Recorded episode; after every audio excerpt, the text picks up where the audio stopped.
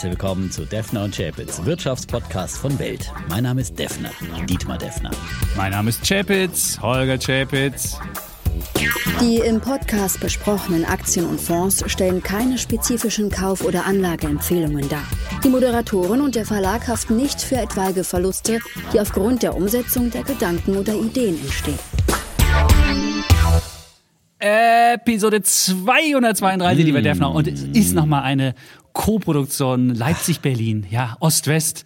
Immer ähm, noch letztmalig. Ja. Ja. immer noch entfernt. Aber das Schöne ist ja, die entfernten ähm, Episoden sind immer die, wo wir etwas versöhnlicher miteinander umgehen und Ein bisschen friedlicher, weil man sich nicht Ja. so direkt gegenüber So sitzt und befeuert. Genau, dann schwillt nicht so schnell der Kamm und dann ist man etwas freundlicher gesonnen aus der Ferne.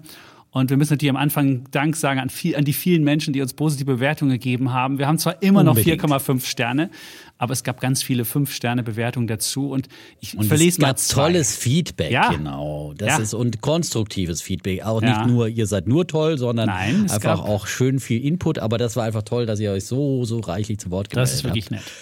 Und all das wird Gehör finden. So ist es. Ich, ich, ich lese mal eine, ein, ein bisschen Honig ums Maul und danach Mhm. äh, noch einen anderen. Also bester Edutainment-Podcast schreibt ein Mensch, lustig, informativ und interessant. Bitte die persönlichen Attacken beibehalten. Macht es doch interessanter als die ganzen Larifari-Podcasts.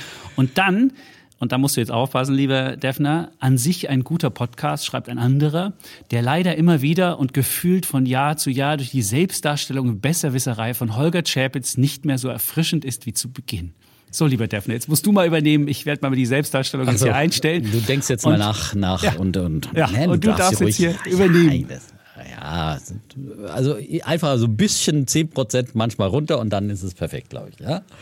Ja. Nein, Selbstdarstellung, das geht ja bloß, wenn man sich so ein bisschen selbst äh, zu sehr lobt oder was auch immer. Ja? Aber nicht, loben wir uns zu selbst? Nein, ich glaube, was wir, halt, was wir halt viel machen, wir erzählen halt viel Privates, weil es ja auch ein privater Podcast ist. Und ähm, ich kann auch, ich kann auch zum Beispiel heute sagen, ich bin in Leipzig und jetzt äh, musste ich ja bei meiner Mama aus der Wohnung ausziehen und jetzt bin ich halt hier untergekommen im Bildbüro, Regionalbüro in Leipzig und die, die residieren echt an einer coolen Location am Flossplatz, so Mhm. wirklich mit coolem Konferenzraum und Obstkorb und, Wow. äh, und Ah, Kaffee gibt's gratis. Es ist so ein bisschen Also wie in den guten alten Zeiten. Wie das früher war, ganz genau. Verlagszeiten, ja?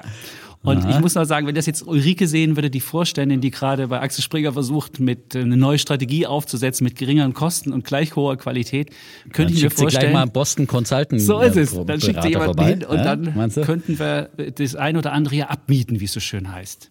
Du bist aber, ja, du bist ein dankbarer Gast, den lädt man sich gerne ein, ja, muss man echt sagen. Es klingt ein bisschen nach Hall bei dir, ja, Ja. aber nicht Schwäbisch Hall, Nein. sondern Sächsisch Hall. Sächsisch halt, obwohl ich hier meine Matratze, ich habe meine Matratze mitgebracht und die dachten schon, ich wollte hier einziehen, aber die nimmt den Hall nicht wirklich weg. Es ist so ein Konferenzraum, der noch So ein extra ist. Obdachloser zieht er durch Leipzig Ja. mit seiner ist. Matratze auf dem Rücken, der Kollege ist- ist- Oh je, je, je, je, je. Ja, So, und- die, so weit hat er uns schon gebracht. So weit. Und, und die, all die Leute, die geschrieben haben, der Chapitz, der würde politisch sowieso von der Bild infiltriert, die können sich jetzt bestätigt fühlen. Ich sitze jetzt heute sogar bei der Bild. Oh, Insofern. jetzt hat hier. Ja, so, das haben auch viele geschrieben. Haben auch ähm, viele geschrieben, aber das ist wirklich, man muss wirklich äh, sagen, dass äh, wir hier so frei sind wie, also äh, komplett frei. Ja, also uns redet überhaupt keiner rein und Nein. deswegen kommt ja auch die Kontroverse zustande, weil wenn wir irgendwie gleichgeschaltet wären, dann würden wir ja beide die gleiche Meinung von uns geben und äh, nur so kann es, kann es ja zur Mhm. Konfrontation kommen, dass wir eben nicht gleichgeschaltet sind, obwohl wir hier aus dem Hause Axel Springer und und und Welt äh, dieses Produkt anbieten. Also das ist äh, wirklich eine absolute Freiheit, die wir hier haben und äh, ja, wenn ihr euch beschweren wollt, dann bei uns für unsere Meinung. Aber es ist natürlich ein Meinungspodcast. Ja, wir sind natürlich Journalisten und haben die Fakten und versuchen die einzuordnen. Aber äh, beim Podcast ist es halt in der Regel dann auch eine Art Kommentar. Ja, da verschwimmen natürlich die journalistischen Grenzen etwas. Ja, das ist, äh, ist ganz klar. Ähm, aber davon lebt eben das Medium Podcast. Äh, und ähm, ja, und deswegen haben wir auch den Disclaimer. Der gilt für Aktienideen, aber der gilt natürlich für alle anderen Ideen auch, dass das eben persönliche Meinungen sind und die kann man sich zu eigen machen oder nicht, aber vielleicht kann man sich einfach davon eine Anregung geben lassen. Und ich glaube, wenn, wenn sich immer jemand irgendwie äh, dann hier ähm, ungerecht behandelt fühlt. In der Regel diskutieren wir ja die, die äh, Themen dann von beiden Seiten, gerade die kontroversen Themen. Und ich glaube, es gibt kaum dann einen Podcast, der, der eben so äh, vielschichtig ist, weil er eben auf jeden Fall zwei Seiten zu Wort kommen lässt. Ja? Mhm. Das gibt es in anderen ja oft nicht. Ja. Das stimmt. Und eine, eine schrieb, der Defner hätte zwar eine angenehme Stimme, aber alles, was links, äh, was rechts von den Grünen ist, das wäre bei ihm schon rechtsradikal. Und er sollte doch besser zur Taz gehen. Also auch da sieht man, ähm, wir haben halt das gesamte Spektrum von Bild bis Taz. So. Das, ja, äh, aber das bin ich natürlich, da bin ich ja weit davon entfernt, ja. Von das, äh, auch ich muss ja nur immer, ich bin ja hier äh, der, der auch der Verteidiger der Schutzbefohlenen und wenn der äh, Chapitz dann über die Grüne herzieht, dann äh, muss ich da einfach auch verteidigen ja. und äh, wie gesagt, äh, habe ja bekannt äh, FDP gewählt beim letzten Mal mhm. und äh, da hadert man auch manchmal. Ähm, aber ich finde nach wie vor, also diese, diese Koalition, wenn sie auch vieles langsam voranbringt, aber dieses, äh, diese Balance ja, äh, zwischen Grün und, äh, und Gelb schon ganz vernünftig. Da dauern natürlich Entscheidungsprozesse dann länger und manchmal kommt irgendwie so eine Art fauler Kompromiss äh, dabei raus und manchmal muss dann der Kanzler dann zwischen den zwei äh, Basta sagen. Äh, ähm, aber ich glaube, das ist, was Demokratie ausmacht, nämlich äh, heftig streiten und dann irgendwo einen Kompromiss finden. Und gut, in der Umsetzung sollte man jetzt auch mal zu Potte kommen. Aber ich bin da zuversichtlich, dass das jetzt auch passiert. Gerade was eben diese großen Gaspreisbremsen und, mhm. und äh, Strompreisdeckel und was alles, alles Schönes gibt, ähm, dann, dann geben wird. Also, aber wie gesagt, ja. da brauchen wir auch Streit dazu. Und für all diejenigen, die hier nostalgisch sein sollten und sagen, im Osten war alles besser, da kann ich noch eine Episode beisteuern. Beim Aufräumen meiner Mama habe ich nämlich die Stasi-Akte von ihr gefunden. Also sie hat eine Stasi-Akte angefordert und hat nie mit mir drüber geredet, war auch irgendwo versteckt und wir haben ja die ganze Wohnung äh, irgendwie äh, durchsucht und geguckt, was man aufhebt, was man mitnimmt und so weiter. Und dabei habe ich ja die Stasi-Akte gefunden. Und es ist so absurd gewesen, wie detailliert da Berichte über unsere Familie drin war. Zum Beispiel stand da mhm. drin, meine Mutter hätte die Kinderarbeit erledigt, der Alte, mein Vater hätte sich nie um die Erziehung gekümmert. Stimmt. Sie hat mit uns für die Schule gelernt. Äh, meine Mutter wäre eine bescheidene Frau und, äh, und weiß ich nicht, lauter so Sachen drin, wo du dachtest so, ey, was, wie genau haben die Leute irgendwie uns ausgekundschaftet? Und selbst der, der, der, der Westbesuch war aufgeführt. Onkel Eckert haben sie zwar falsch geschrieben, den Eckert, aber die haben die Automarke sogar aufgeschrieben vom Onkel. Und was auch noch war, sie haben die, die haben wirklich Originalbriefe kopiert. Also da muss es jemanden gegeben haben mit der Stasi-Behörde, der irgendwie den ganzen Tag nur irgendwie so mit, mit, mit, mit Wasserdampf äh, Briefe geöffnet hat und die dann Wahnsinn. kopiert hat und wieder zugeklebt hat. Und ich meine, man ehrlich, ich meine, wir waren jetzt sicherlich keine angepassten Leute, aber wir waren jetzt auch wirklich keine Systemzersetzer, die irgendwie mit Flugblättern irgendwie das ganze System zum Einschuss brachten, sondern wir waren dann einfach nicht angepasste Menschen. Meine Mutter war in der Kirche.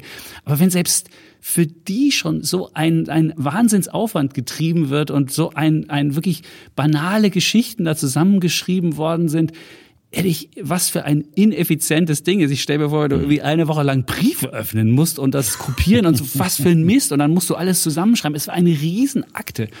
Und jetzt stellt man sich mal krass, vor, es gab ja 17 krass, Millionen Ostdeutsche krass. und jetzt mhm. ist vielleicht eine Million, so wie meine Mama. Dann hast du eine Million mega dicke Akten. Und was das für eine Ineffizienz ist. Ein solcher Schwachsinn.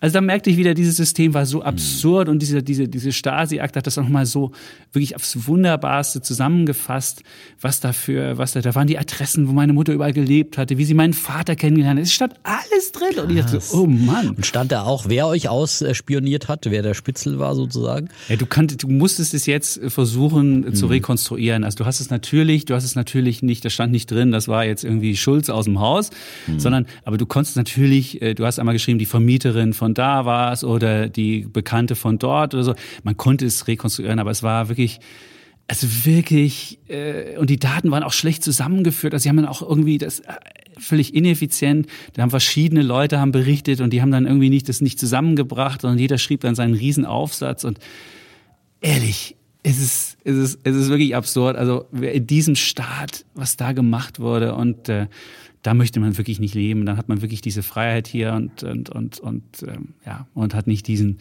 diesen aufgeblähten Stasi-Apparat mit, mit, diesem, mit diesem Blödsinn. Hm. Ja. Also das fand ich nur Wahnsinn. eine der, der Sachen, wo man nochmal dachte, so, what? Hm. Wie absurd diese, diese, diese DDR war. Und ich meine, ich kann meinen Kindern kaum erklären, wie absurd es ist, dass man nicht irgendwie über die mhm. Grenze gehen konnte, wenn wir da jeden Tag da über diesen Mauerstreifen gehen, wo wir dran wohnen. Aber wenn ich ihnen noch äh, da die Stasi sage, was haben die gemacht? Über einfach über das Leben eurer Familie ein richtig fettes Logbuch geführt. Hä? Das, ist, das kapiert krass, niemand, krass, wirklich.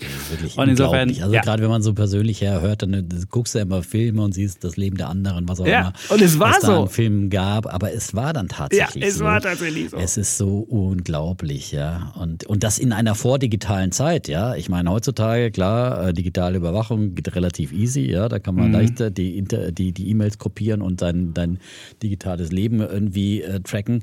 Aber damals alles mit ah. Handarbeit.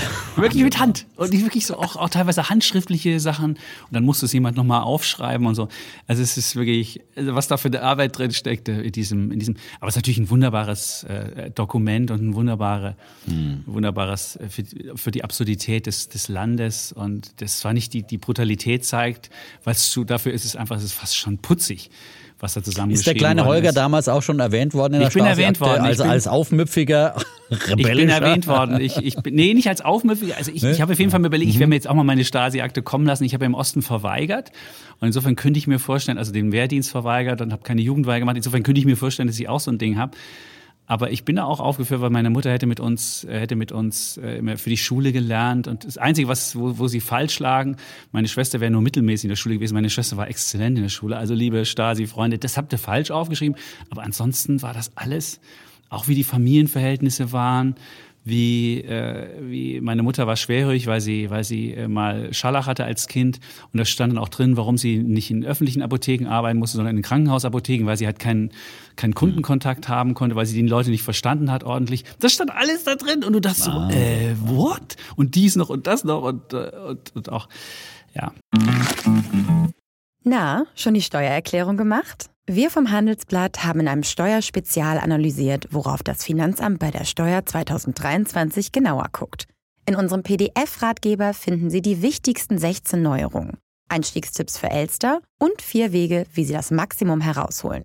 Sichern Sie sich also jetzt das digitale Handelsblatt vier Wochen für nur 1 Euro unter handelsblatt.com slash mehrwissen. Also es ist, äh, es ist wirklich...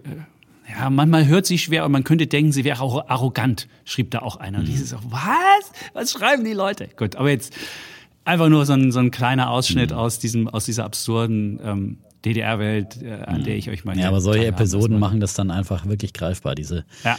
Diese deutsch-deutsche Geschichte, diese mhm. bewegte Geschichte. Und das darf man wirklich nie vergessen, auch die Nachwendegeneration. Ja. Das ist einfach, die kennen das wirklich alles nur aus Filmen und, äh, und es ist irgendwie wie so ganz weit weg und irgendwie so fiktional, ja. Aber es, das war Wirklichkeit. Und Datenschutz ist nicht nur doof. So, also Datenschutz das hat stimmt. auch eine gewisse, eine gewisse Berechtigung, weil wenn du die Daten jetzt alle hättest verknüpfen können, dann hättest du viel viel fiesere Sachen machen können, was damals ja, mit diesen Papierakten, die auch wirklich offensichtlich schlecht zusammengefügt worden sind, das haben die damit halt nicht hinbekommen. Aber wenn du damals schon Digitalisierung gehabt hättest, uh, dann, dann hätte es wahrscheinlich noch einen fieseren Überwachungsstaat gegeben. Ja. Ja, ja. Ist nicht so. Es ist zum ähm, Glück vorbei und wir hoffen, dass sowas nie wiederkehrt. Ja, das können wir. Und für die Freiheit können, kann man nur äh, laut genug sagen, wirklich, Freiheit ist nichts Selbstverständliches und äh, also sie muss immer wieder erkämpft werden so und, ja, und erhalten fordert bleiben. auch Selbstverantwortung. Und man ja. sieht es ja in Amerika gerade, was da wirklich abgeht, wo man sich denkt, so, was ist denn da los? Wo dann einfach irgendwie Verschwörungstheorien mit Pelosi und dem, zwischen Republikanern und Demokraten und jetzt gibt es diese Zwischenwahlen und man kann sich schon richtig vorstellen, was da alles passieren kann, dass dann versucht wird, der, der, der zu Impeachment und dies zu machen und das. Also es ist, oh, das ist, das ist, das ist, hat zwar nichts mit, mit Unfreiheit zu tun, aber es ist schon der, die, Nein, die, die, die Stimmung die, ist die so. Die Strömungen sind ja. überall und äh, ja, und deswegen sage ich immer, Polarisierung. Wäre den Anfängen ja. und äh, seid wachsam. Ich finde, das kann man einfach, und wenn das dann hier immer als Bashing verstanden wird, so ist es einfach nicht gemeint. Es geht mir nur darum, dass man nicht irgendwelchen Leuten mit den einfachen Wahrheiten hinterherläuft. Äh, und das ist, das hat schon mal zum Problem geführt. Einer ist Polarisierung wollen wir auch nicht und Polarisierung nee. wollen wir auch keine. Das ist, wenn man, wenn man miteinander redet, ist es immer besser, als wenn man nur übereinander redet, weil dann hat man die Polarisierung und dann hat man, dass man irgendwann sich irgendwie nur feindselig gegenübersteht und nicht mehr miteinander reden kann. Und das ist das, was wir gerade in Amerika erleben und äh, deswegen, ja, Widerspruch muss man aushalten können. So. In der Tat. So, ein bisschen Börse machen wir auch in ja, diesem Podcast, stimmt. ja, neben den recht. großen gesellschaftlichen Entwicklungen, ja. ja. Ähm, und da war es, muss ich sagen, also ich habe ja die Jahresendrallye vorausgesagt äh, vor dem Oktober und jetzt hatten wir zumindest schon mal einen wirklich goldenen Oktober. Äh, der war hat's wirklich in sich gehabt. 9,4 Prozent im DAX ging's nach oben, der beste DAX-Monat aller Zeiten. Im Dow Jones 14 Prozent, unglaublich. Was? War der nicht der beste Monat. DAX? War nicht der beste DAX? Nein, der beste DAX Oktober. Ach so, also ich dachte, der schon, nicht der beste DAX-Monat, Entschuldigung, nein, der ja. beste DAX-Oktober. Ja. Ach so, okay. Und äh, im Dow Jones war es aber der beste Monat seit 1976. Mhm. Ja. 14 Prozent, unglaublich. Okay, ja. Nasdaq kinkte etwas hinterher, 3,9 Prozent nur. Aber da waren ja, die, also ich meine, das, was die Tech-Schwergewichte hier geboten haben letzte Woche, das war wirklich. Äh, die haben auch den Monat schlecht. Die haben auch den, den Monat schlecht gemacht. Also Microsoft ja, ist im Minus absolut. gewesen und andere, andere Tech-Buden auch. Amazon ist eine Minus. Ja, aber ist ein Minus Facebook Oktober. vor allem und Amazon, Meta. also das war ja, wirklich, ja, genau, Meta. Ja. Meta. Heutzutage, also das mit dem Metaverse, ja, das ist wirklich mehr Vision als, ja, kostet auf jeden Fall viel Geld. Geld. Ja, das äh, gefällt den Investoren nicht so sehr. Und aber ähm, zum DAX, ich bin zuversichtlich, dass eben aus der Oktober-Rallye auch eine wirkliche Herbst-Rallye und Jahresende-Rallye wird. Und Jahresanfangsrallye, es geht von einer Rallye die ja, nächste. Ja, geht ja. ja, aber ich meine, dann ist einfach viel, also gerade zu, so, zum Jahresende ist halt dann da, ich meine, wir hatten jetzt zwei solche Rallye-Versuche ja schon, ja, und die waren dann immer dann doch nur eine Bärenmarkt-Rallye. Ähm, ist natürlich auch noch nicht entschieden, ob dieses jetzt äh, äh nur eine Bärenmarkt-Rallye bleibt oder eben doch äh, eine nachhaltige. Mhm. Aber äh, auch die Charttechnik, ja, ich meine, ich bin jetzt kein großer Anhänger der Charttechnik, aber ähm, zumindest ähm, folgen ihr viele und deswegen ist es dann halt dann auch wieder eine selbsterfüllende Prophezeiung, sagt ja, dass bei 13.300 im, im, im DAX ein äh, wichtiger eine wichtige Marke ist und wenn er darüber steigt, was er ja heute tut, äh, auch mit, mit Schwung, ähm, dass dann der Abwärtsmodus seit dem 6.6.2022 äh, zumindest gebrochen ist, dieser Abwärtstrend. Das schreibt zumindest der Martin Utschneider, der öfters bei mir auch okay. ähm, mit Charttechnik in der Sendung ist. Und sagt aber auch, äh, bei niedrigen Handelsvolumen können das auch False Breaks sein. Aber muss man sich mal angucken. er ja, lässt sich das, das offen. naja, heute ist natürlich auch Feiertag. Es kann jetzt sein, dass das dann nicht so, so großer, ja, aber ähm, Allerheiligen ja, könnte eben weiter ein guter, auch wieder ein guter Börsentag werden. Und ja, dazu kommt jetzt auch zum Beispiel, dass es Spekulationen gibt, was ja heute die China-Börsen enorm angetrieben hat, äh, über doch, dass es möglicherweise doch zu Lockerungen der Corona-Maßnahmen in China kommt. Da gibt es ein bisschen Spekulation in den Social Medien. Da wird äh, so von auch von einem einflussreichen Wirtschaftswissenschaftler mhm. Hao Hang. Der hat das äh, einfach geteilt. getwittert. Ja, Zack. der ist getwittert, weiter getwittert, dass es ja. einen Wiederöffnungsausschuss äh, geben soll, der da gebildet wird. Und der, aber ich meine, alles andere wird einfach wirklich keinen Sinn machen. Und das war immer meine Vermutung. Jetzt haben wir wenig Indizien dafür bekommen beim Parteitag. Aber das ist natürlich auch klar, dass da die alte Politik dann gefeiert wird und still und heimlich wird man vielleicht, das wäre doch schon meine Annahme weiterhin, dass man das so nach und nach äh, dann doch äh, runterfährt, still und heimlich. Weil ich meine, wie, wie soll man das auf alle Ewigkeit fortfahren? Also ich meine, ständig die zweitgrößte Volkswirtschaft der Welt, jetzt haben sie ja gerade nochmal die Lockdowns ja auch wieder deutlich erhöht erstmal. Mhm. Aber das ist doch kein, kein Zustand für, für eine, von Dauer. Also das kann ich mir einfach unmöglich vorstellen. Und so wie China jetzt wirtschaftlich schwach dasteht, muss man da einfach jetzt auch wieder mal was für die Wirtschaft tun. Das stimmt. Ich.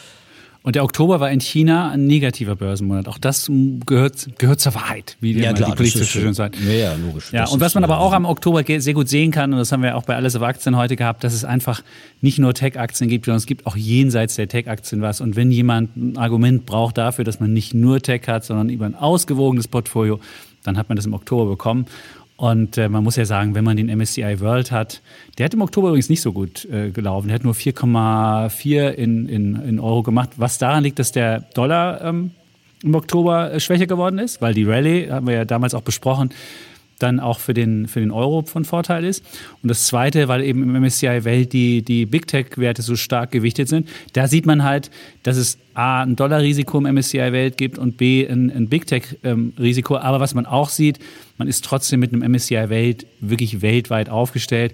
Dann hat man jetzt nicht die beste äh, Performance gehabt im Oktober mit 4,4, aber man hat zumindest eine ordentliche Performance ist zumindest mit dabei, wenn auch nicht so wie beim DAX 9,4 oder wie beim Dow 13,7 oder was das war.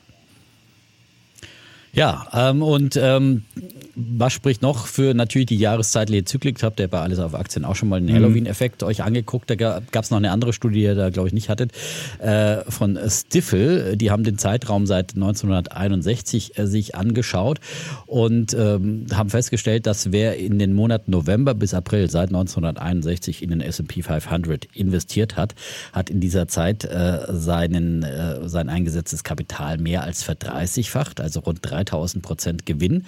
Und wenn er aber von Mai bis Oktober investiert hat in den mhm. S&P 500 in diesem Zeitraum, hat er so gut wie keine Rendite gemacht. Das ist unglaublich. Also äh, ich bin trotzdem kein Anhänger von so jahreszeitlichen äh, Investieren und würde nie im Mai meine Aktien verkaufen, äh, weil es kann ja immer auch anders kommen.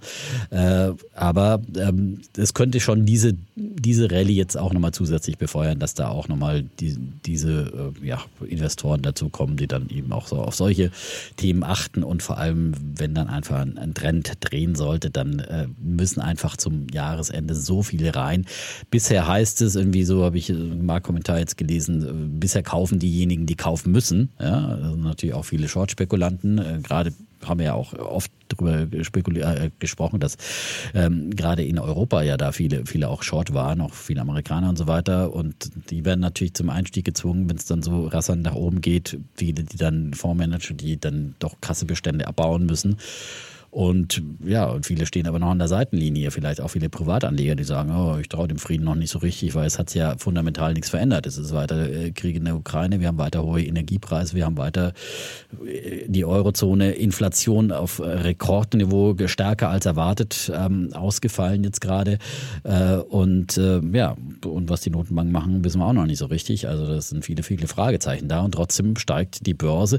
Also offenbar, das ist ja meine Theorie gewesen, hat man ein doch irgendwo viele Worst-Case-Szenarien eingepreist und ohne dass sich die Lage jetzt fundamental wirklich äh, schnell verändert. Ähm, äh, steigt dann irgendwann dann doch die Börse, weil das äh, viel, viel Negatives einfach enthalten ist und weil ja die Stimmung so, so schlecht war, dass irgendwie es wirklich ausgebombt war und dann äh, irgendwann geht es dann mhm nach oben auch. Und die Frage ist trotzdem, ob Damage dann ist, also ob der, ob, der, ob der Schaden schon entstanden ist in der Realwirtschaft und ob wir dann trotzdem in die Rezession gehen. Und das werden wir heute auch diskutieren. Wie mhm. stabil steht Deutschland da? Und ist es vielleicht gar nicht so schlecht bestellt um Deutschland? Und da werden wir heute drüber streiten. Und äh, Ihr könnt euch das ist doch denken, meine These. Ja, ja, das ist, nein, wir werden darüber streiten, ob es so ist, das ist klar. Aber ja, genau. Äh, ich wollte schon sagen, ihr könnt euch vorstellen, wer jetzt auf welcher Seite steht. Der Geschichte, es gab ja Zahlen zuletzt äh, aus Deutschland und die waren ja besser als erwartet und darüber werden wir heute diskutieren. Genau. Ja, und das ist natürlich auch klar für, für den Investor, wobei diese Zahlen jetzt nicht wirklich bewegt haben. Aber die Börse nimmt ja konjunkturelle Entwicklungen voraus, mhm. aber liegt auch oft ja daneben in ihrer Einschätzung und äh, von daher werden wir auch das beleuchten. Ähm, was übrigens im Solarbereich, bin ich ja auch schon lange am Predigen hier, dass äh, es hier doch einen, einen großen Boom gibt. Der, der, schlägt sich langsam so auch in den Zahlen nieder. Selbst bei äh, SMA Solar war ja auch in diesem Jahr schon mal ein Bulle von mir und bin ich auch weiter selbst investiert. Und die haben tatsächlich ihre jetzt auch mal ihre Prognosen angehoben. Die hatten ja zuletzt immer wieder Prognosesenkungen, mhm. auch wegen Lieferkettenproblemen. Und diesmal haben sie jetzt tatsächlich ähm, die Gewinnprognose von äh, bisher 60 bis 65 75, nee, von, bisher waren es 10 bis 60 Millionen, die sie erwartet haben. Ähm, und nun erwarten sie 60 bis 75 äh, Millionen Euro EBITDA für das Gesamtjahr. Also einfach mal eine Anhebung der Prognose. Vorher gab es zum Beispiel Enphase, äh, die ja auch Wechselrichterhersteller sind, mhm. die auch mit den Zahlen outperformed haben. Selbst Cinco Solar am letzten Freitag auch besser als erwartet, aber die kamen dann irgendwie wieder mit den ganzen China-Aktien äh, trotzdem unter die Räder. Also da tut sich was im Solarbereich und ähm, da scheint jetzt nicht nur Ähm, dies, und äh, Enphase zum Beispiel haben ja gesagt, dass sie äh, 70 Prozent äh, mehr Umsatz allein in Europa gemacht haben. Ja, das zeigt also, dass gerade auch hier in Europa gerade viel, viel zugebaut wird äh, im Solarsektor. Und wer das spielen will, kauft sich einfach den Invesco Solar. So einfach ist das. Zum da kann man einfach ja. den den, da hat man alle, alle diese Aktien. Wobei das drin. sind natürlich, genau, die großen Enphase und Solar Edge, das sind ja die, die schwer Aber die sind groß drin, aber ist doch okay. Genau, wir sind da groß drin, genau. Da, da musst du die nicht auf aber da ist man querbeet, muss man nicht die einzelnen, genau. Nicht jeder hat so viel Kapital übrig wie der Kollege Defter und der, wer eine kleine Wette machen will. Naja, man kann auch mit kleinen Wetten, also das ist ja, das ja, aber da musst du ja, da musst du ja, wenn du jetzt kleine Aktien, also ich meine, das ist ja das ja, da musst aber ungefähr dass du auch mit kleinen fünf Beträgen oder sechs, du musst aber fünf oder sechs Aktien kaufen, damit ja. das irgendwie. Man kann natürlich, ich meine, das, das, der, der Punkt ist natürlich immer, dass meiner Meinung nach dann so äh, ein Wert wie keine Ahnung ist im Asolar oder andere kleinere Wetten, die noch nicht so gut gelaufen sind, dann möglicherweise mehr Aufholpotenzial noch haben als als die großen schon wirklich sehr dann ja, ja. hoch bewerteten teilweise und, und äh, schwergewichtigen Endfaces und Solar Edges. Ja, das ist dann so. Aber wenn du heute äh, beispielsweise guckst in diesem Solarfonds, da sind 44 Aktien drin, der größte Gewinner heute. Auch ein Defner-Wert, Meyerburger mit plus 8,6 Prozent. Und wer Stimmt. wüsste denn, dass heute Meyerburger mal läuft? Und äh, deshalb ist es nicht so doof, das Ding zu haben. Na klar, wirst du jetzt sagen, Meyerburger ist in, diesem, ist in diesem ETF wahrscheinlich nur gering gewichtet. Insofern wirst ja, ja. du das nicht mitkriegen im, im ETF. Der ist heute auch 3,6 Prozent im Plus.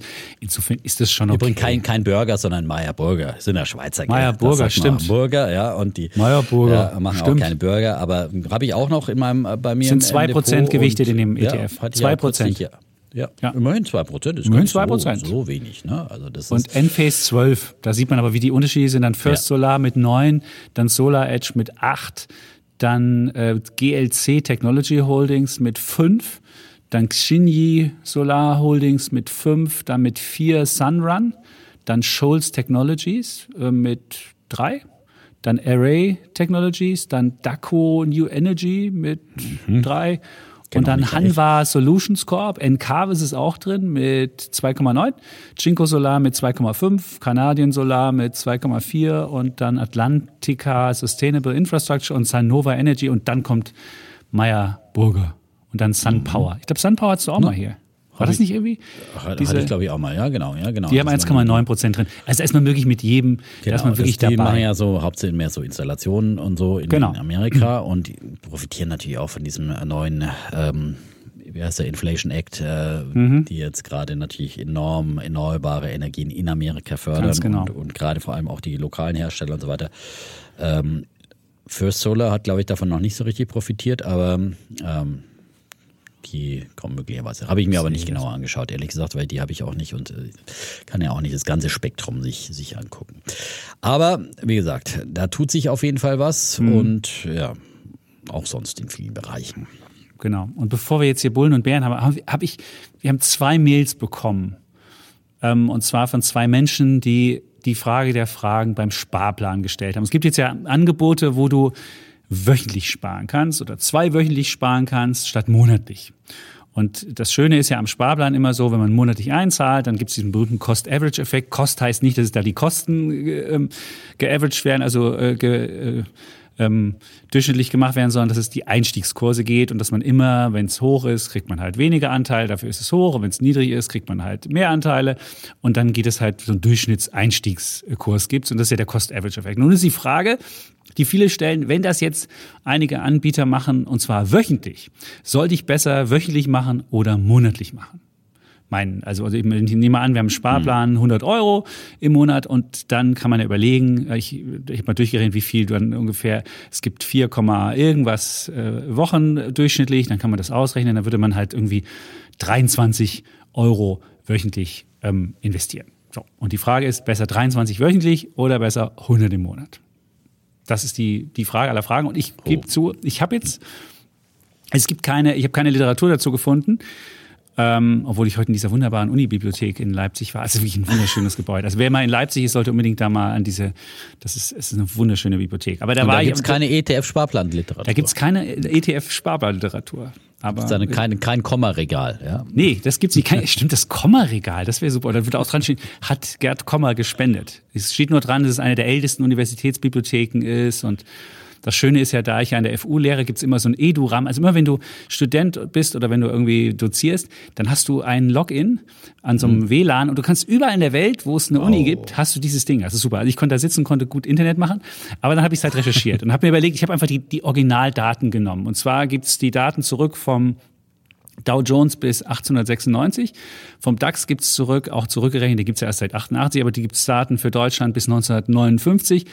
Und für den MSCI Welt, das gibt's dummerweise Wochendaten nur zurück bis 1999. Und jetzt habe ich immer mal geguckt, habe also genau aufgerechnet, ob es besser ist, 100 Euro einzuzahlen monatlich oder diese, je nachdem, welchen Zeitraum man hat, diese 22,90 oder so knapp 23 ähm, einzuzahlen. Und ähm, ich kann euch Folgendes mitteilen der monatliche Sparplan, der ist es.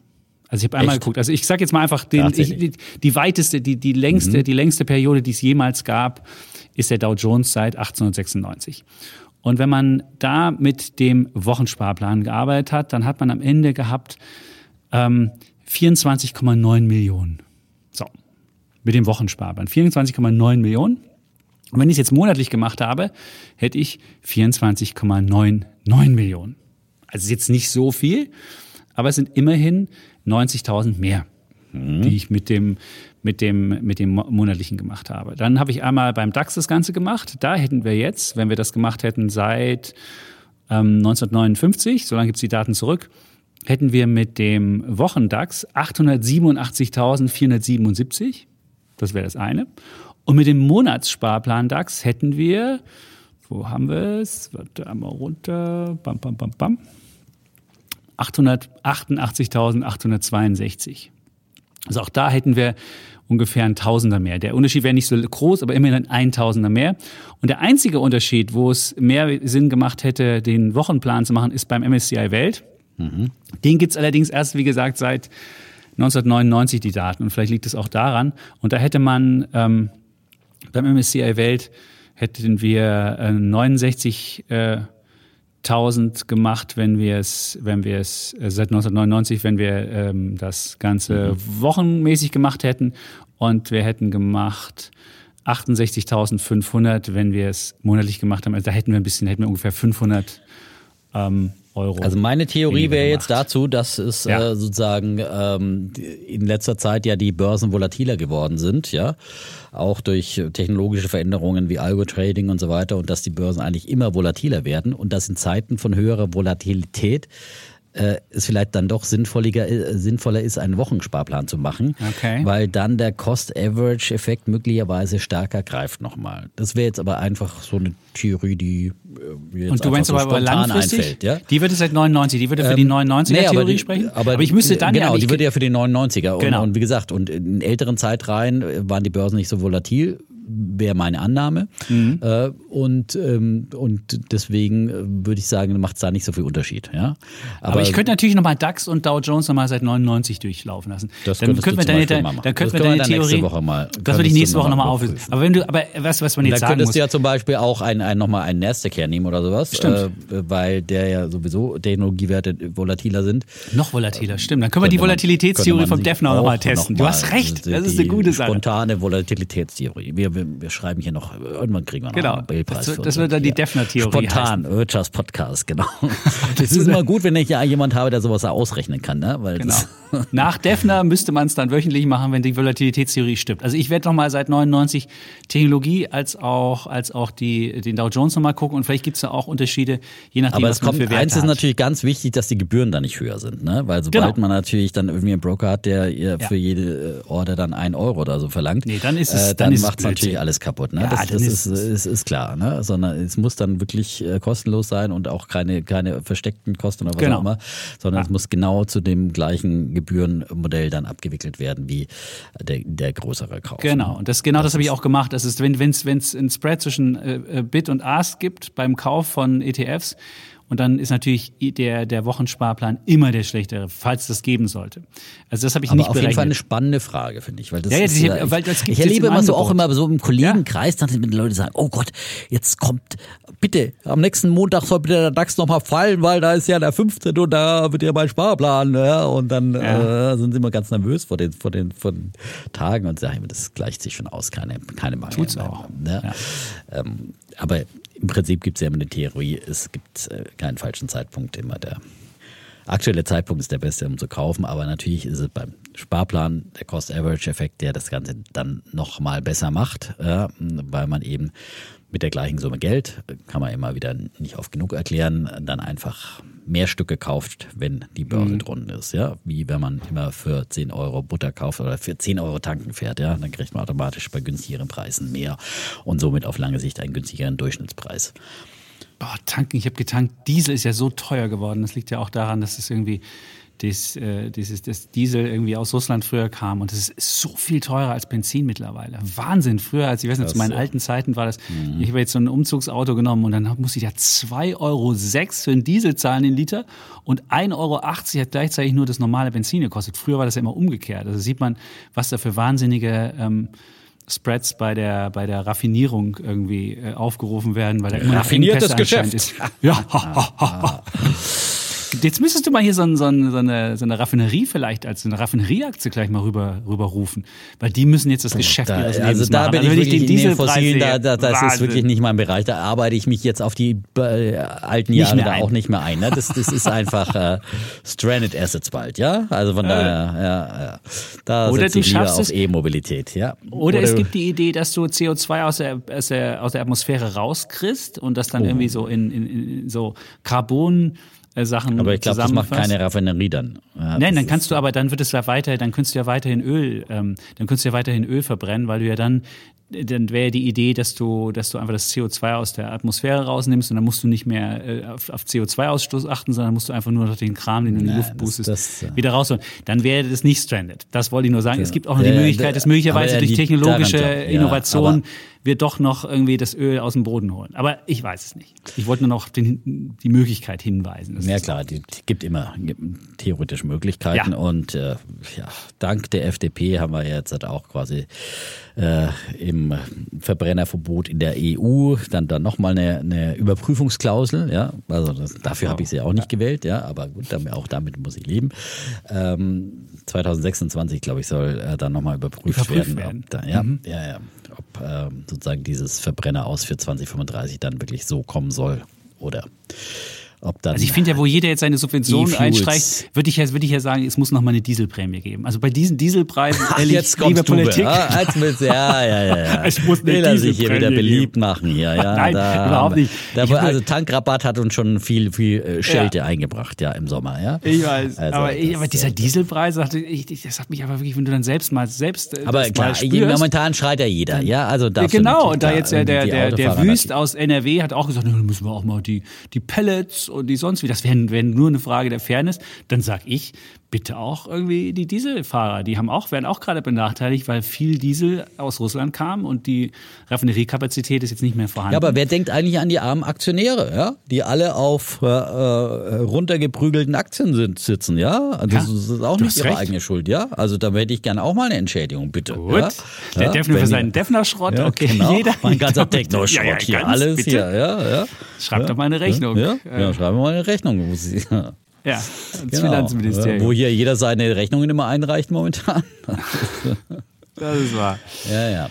Aber das ist halt, sobald mal der Geldbeutel aufgemacht wird, dann, dann kommen sie halt alle. Und das ist, äh, und das reicht auch nie. Also das ist mein, äh, das ist halt irgendwie, ich finde schon diese, auch was jetzt die Gaspreiskommission nochmal nachgelegt hat, nochmal Härtefallregeln da und hier und äh, also es ist, aber wird halt irgendwie, äh, gibt, wird immer wieder dran rumgemeckert. Und irgendwie äh, wichtig ist, finde ich jetzt, äh, dass wir jetzt nicht noch ewig nochmal rumdiskutiert und jeder nochmal sagt, und dann bitte doch noch der Pellet und was kriegt der Pellet jetzt? Und da müssen wir jetzt nochmal eine extra Runde für die Pelletheizungen drehen, äh, sondern dass man jetzt einfach wirklich zu Potte kommt und das jetzt einfach in Gesetzesform gießt und die Leute einfach wissen, was konkret auf sie zukommt. Das ist das Wichtige. Und das Wissen, und diese ganze Formel, wenn man sich die, dann immer anschaut, diese Berechnungsformeln, das wird ja immer abstruser. Das stimmt. Äh, also das Aber Daphne, ich habe die Adresse für dich rausgesucht. Wilhelmstraße 97 in 101. Da kann ich Berlin. meine Rechnung hinschicken. Da darfst du deine, deine Depotauszüge vom Technoschrott hinschicken. Du kannst auch anrufen 030 186820. Welches so. ist das Finanzministerium oder wo Finanzministerium. Das? Ja, ja. Das ist, ja. Hallo, Herr Lindner, dafür habe ich Sie ja. gewählt, ja. Siehst du. Da könnt ihr auch schon mal ein bisschen was äh, für die Aktionäre machen, wieder mal ein bisschen, ja. Äh, ja. Siehst du. Gibt es also aber alles. auch mal schöne Ankündigungen, ne? Gut. Okay. Ähm, Gut. Genug der Vorrede. Wir wollen hier ich nicht auf hohem Niveau meckern, ähm, sondern uns auch unseren Bullen und Bären zuwenden. Mhm. Und äh, ich bleibe trotzdem bei Aktien und bei meinem Techno-Schrott und ähm, Ab, Hast du hoffentlich was, was, mitgebracht aus der Kategorie ja, was Neues aufgenommen ins Technoschrott Imperium. Hast letzte du? Woche, ja, habe ich mir letzte Woche gekauft, am Mittwoch oder Donnerstag, glaube ich. Ähm, und zwar die Shop-Apotheke. Über die haben wir auch schon öfters gesprochen, gerade in Covid-Zeiten und so weiter. Ähm, und ich war da immer skeptisch, ehrlich gesagt, weil ich fand die dann auch immer sehr hoch bewertet, ja, und war auch immer skeptisch, ob nicht vielleicht doch Amazon denen mal das Wasser abgraben sollte und so. Und ich habe jetzt mal angefangen, äh, auch bei denen ab und zu mal was zu bestellen, also keine, irgendwie so, was ich sonst mir irgendwie so ein spezielles Shampoo oder sowas äh, in, der, in der Apotheke äh, hole und äh, das jetzt einfach praktischerweise halber mir und halt ein paar Aspirin und sowas, was man halt dann so, so Alltagsmedizin, was weiß ich. Und muss sagen, also äh, Lieferqualität und so weiter, es gibt A immer eine Prozente, ja, 20 äh, Prozent, 10 Prozent gibt es schnell. Äh, die Lieferqualität ist super, geht super schnell und ja. ähm, die sind auch wirklich sehr äh, so hinterher mit der Werbung. Ja? Also kriege ich jetzt natürlich dann immer wieder passende Produkte angezeigt, dann wenn ich mein, äh, meine Yahoo-Mail oder was auch immer öffne, ja, und äh, sind da, glaube ich, ganz gut unterwegs. Also so schon mal die Konsumentenerfahrung war schon mal äh, positiv und deswegen habe ich mir die Aktie dann auch mal ein bisschen näher angeschaut und ja, fand, dass die schon ganz schön runtergeprügelt wurde und äh, ähm, da ist, wächst ja dann sofort das Schnäppchen, Schnäppchen-Gehen des Defner. Ja, aber heute 7,4 Prozent im Plus. Ja, heute genau. Alter. Ja, ja. ja also am Dienstag, wo wir aufnehmen. Ja. Heute dürfen wir ja nicht ja, sagen. Genau, dürfen wir nicht sagen. Sie kommt langsam, weil sie hat nämlich äh, jetzt gestern an diesem Montag äh, haben sie Zahlen vorgelegt und die waren tatsächlich ganz gut und sie haben tatsächlich operativ schwarze Zahlen geschrieben im dritten Quartal und 300.000 neue Kunden dazu gewonnen. Wow. Ähm, haben jetzt 8,9 Millionen Nutzer, sind in den verschiedenen europäischen Ländern aktiv. Der Umsatz kletterte um 20 Prozent auf 285 Millionen. Und ähm, das Betriebsergebnis bereinigtes EBITDA, immerhin 2,7 Millionen, ne? aber äh, mhm. nach einem Verlust von 2,2 Millionen im Vorjahreszeitraum. Also immerhin eine deutliche Verbesserung, äh, trotz schwierigem Umfeld, Inflationsdruck und so weiter. Das trifft ja dann auch äh, teilweise Shop-Apotheke auch. Ne? Aber ganz wichtig ist natürlich für die weiteren Aussichten der Shop-Apotheke ist die Entwicklung des E-Rezeptes. Ja? Und das ist natürlich, wäre ein großer Wachstumstreiber. Und dieses E-Rezept ist ja so langsam auf dem Weg. Es gab unheimlich viele Startschwierigkeiten, Probleme mit Datenschutz, Umsetzungsprobleme und das Übliche, was halt in Deutschland und natürlich dann viel Kampf von den etablierten Apotheken, die immer wieder dagegen lobbyieren. Aber es kommt so langsam, äh, geht da was voran und es kommt auf den Weg. Und Sie haben jetzt gerade bei Ihrer Zahlenvorlage ähm, ausgewiesen, dass Sie äh, schon bis heute 500.000 äh, E-Rezepte eingelöst haben und dass die, da, zeigen Sie auch immer die Entwicklung auf jetzt, äh, die äh, tägliche äh, Zahl äh, von eingelösten E-Rezepten am 28. Oktober lag die schon bei 8.655. Am 31. August waren es noch 3.895. Also innerhalb von zwei Monaten gab es da eine Verdopplung. Also da ist ein wirklich dynamischer äh, Verlauf erkennbar. Und ähm, sie hoffen eben, dass es dann ähm, in ganz Deutschland nächstes Jahr dann ausgeht. Das geht ja so erstmal in so kleinen lokalen Märkten voran. und äh, dass es äh, nationwide, also deutschlandweit dann nächstes Jahr dann ausgerollt wird. Und das könnte natürlich doch ein deutlicher Wachstumsschub dann äh, vor allem und ähm, Gewinnschub dann auch sein, weil dann wird natürlich auch mehr als nur Aspirin und da mal Nahelshampoo und sowas bestellt, sondern wenn die wirklich hier schaffen, dann die wirklich die Patienten, die auch äh, Monat für Monat immer die gleichen Medikamente, die oft ja auch hochpreisig sind und äh, die deswegen nicht jedes Mal in die Apotheke äh, fahren wollen. Und es gibt ja auch immer, dieses Apothekensterben gibt, geht ja auch weiter. Ähm, äh, Gerade auf dem Land äh, ähm, gibt es ja auch immer weniger und ähm, da ist natürlich dann so ein, so ein Lieferservice dann schon auch was, was sehr Praktisches und das ist natürlich, glaube ich, schon ähm, enorme gute Aussicht für eine Online-Apotheke, äh, zumal wenn sie eben, wie gesagt, die Aktien auf diesem Niveau dann notieren, weil sie runtergeprügelt wurden, dann sind sie sicherlich auch Konjunktur, äh, weniger konjunkturanfällig, weil natürlich äh, beim, äh, bei Zalando guckt man eher mal aufs Geld, aber die liegen heute übrigens auch kräftig zu. Ähm, und äh, auf der anderen Seite Medikamente, die braucht man einfach ähm, und dann ist nur die Frage, wo man sie sich holt, wenn man sie braucht. Aber da wird, daran wird man auf jeden Fall nicht sparen. Und wenn sie es eben jetzt noch schaffen, mit verschreibungspflichtigen äh, Medikamenten und E-Rezepten da äh, zu punkten und dieses dynamische Wachstum so weitergeht, dann äh, denke ich mal, sind da wirklich ähm, große Wachstumsaussichten da. Ähm, Jeffries, die haben das erste, die erste Schnelleinschätzung gestern gleich mal gegeben und die Aktie auf Buy belassen Kursziel von 140 Euro.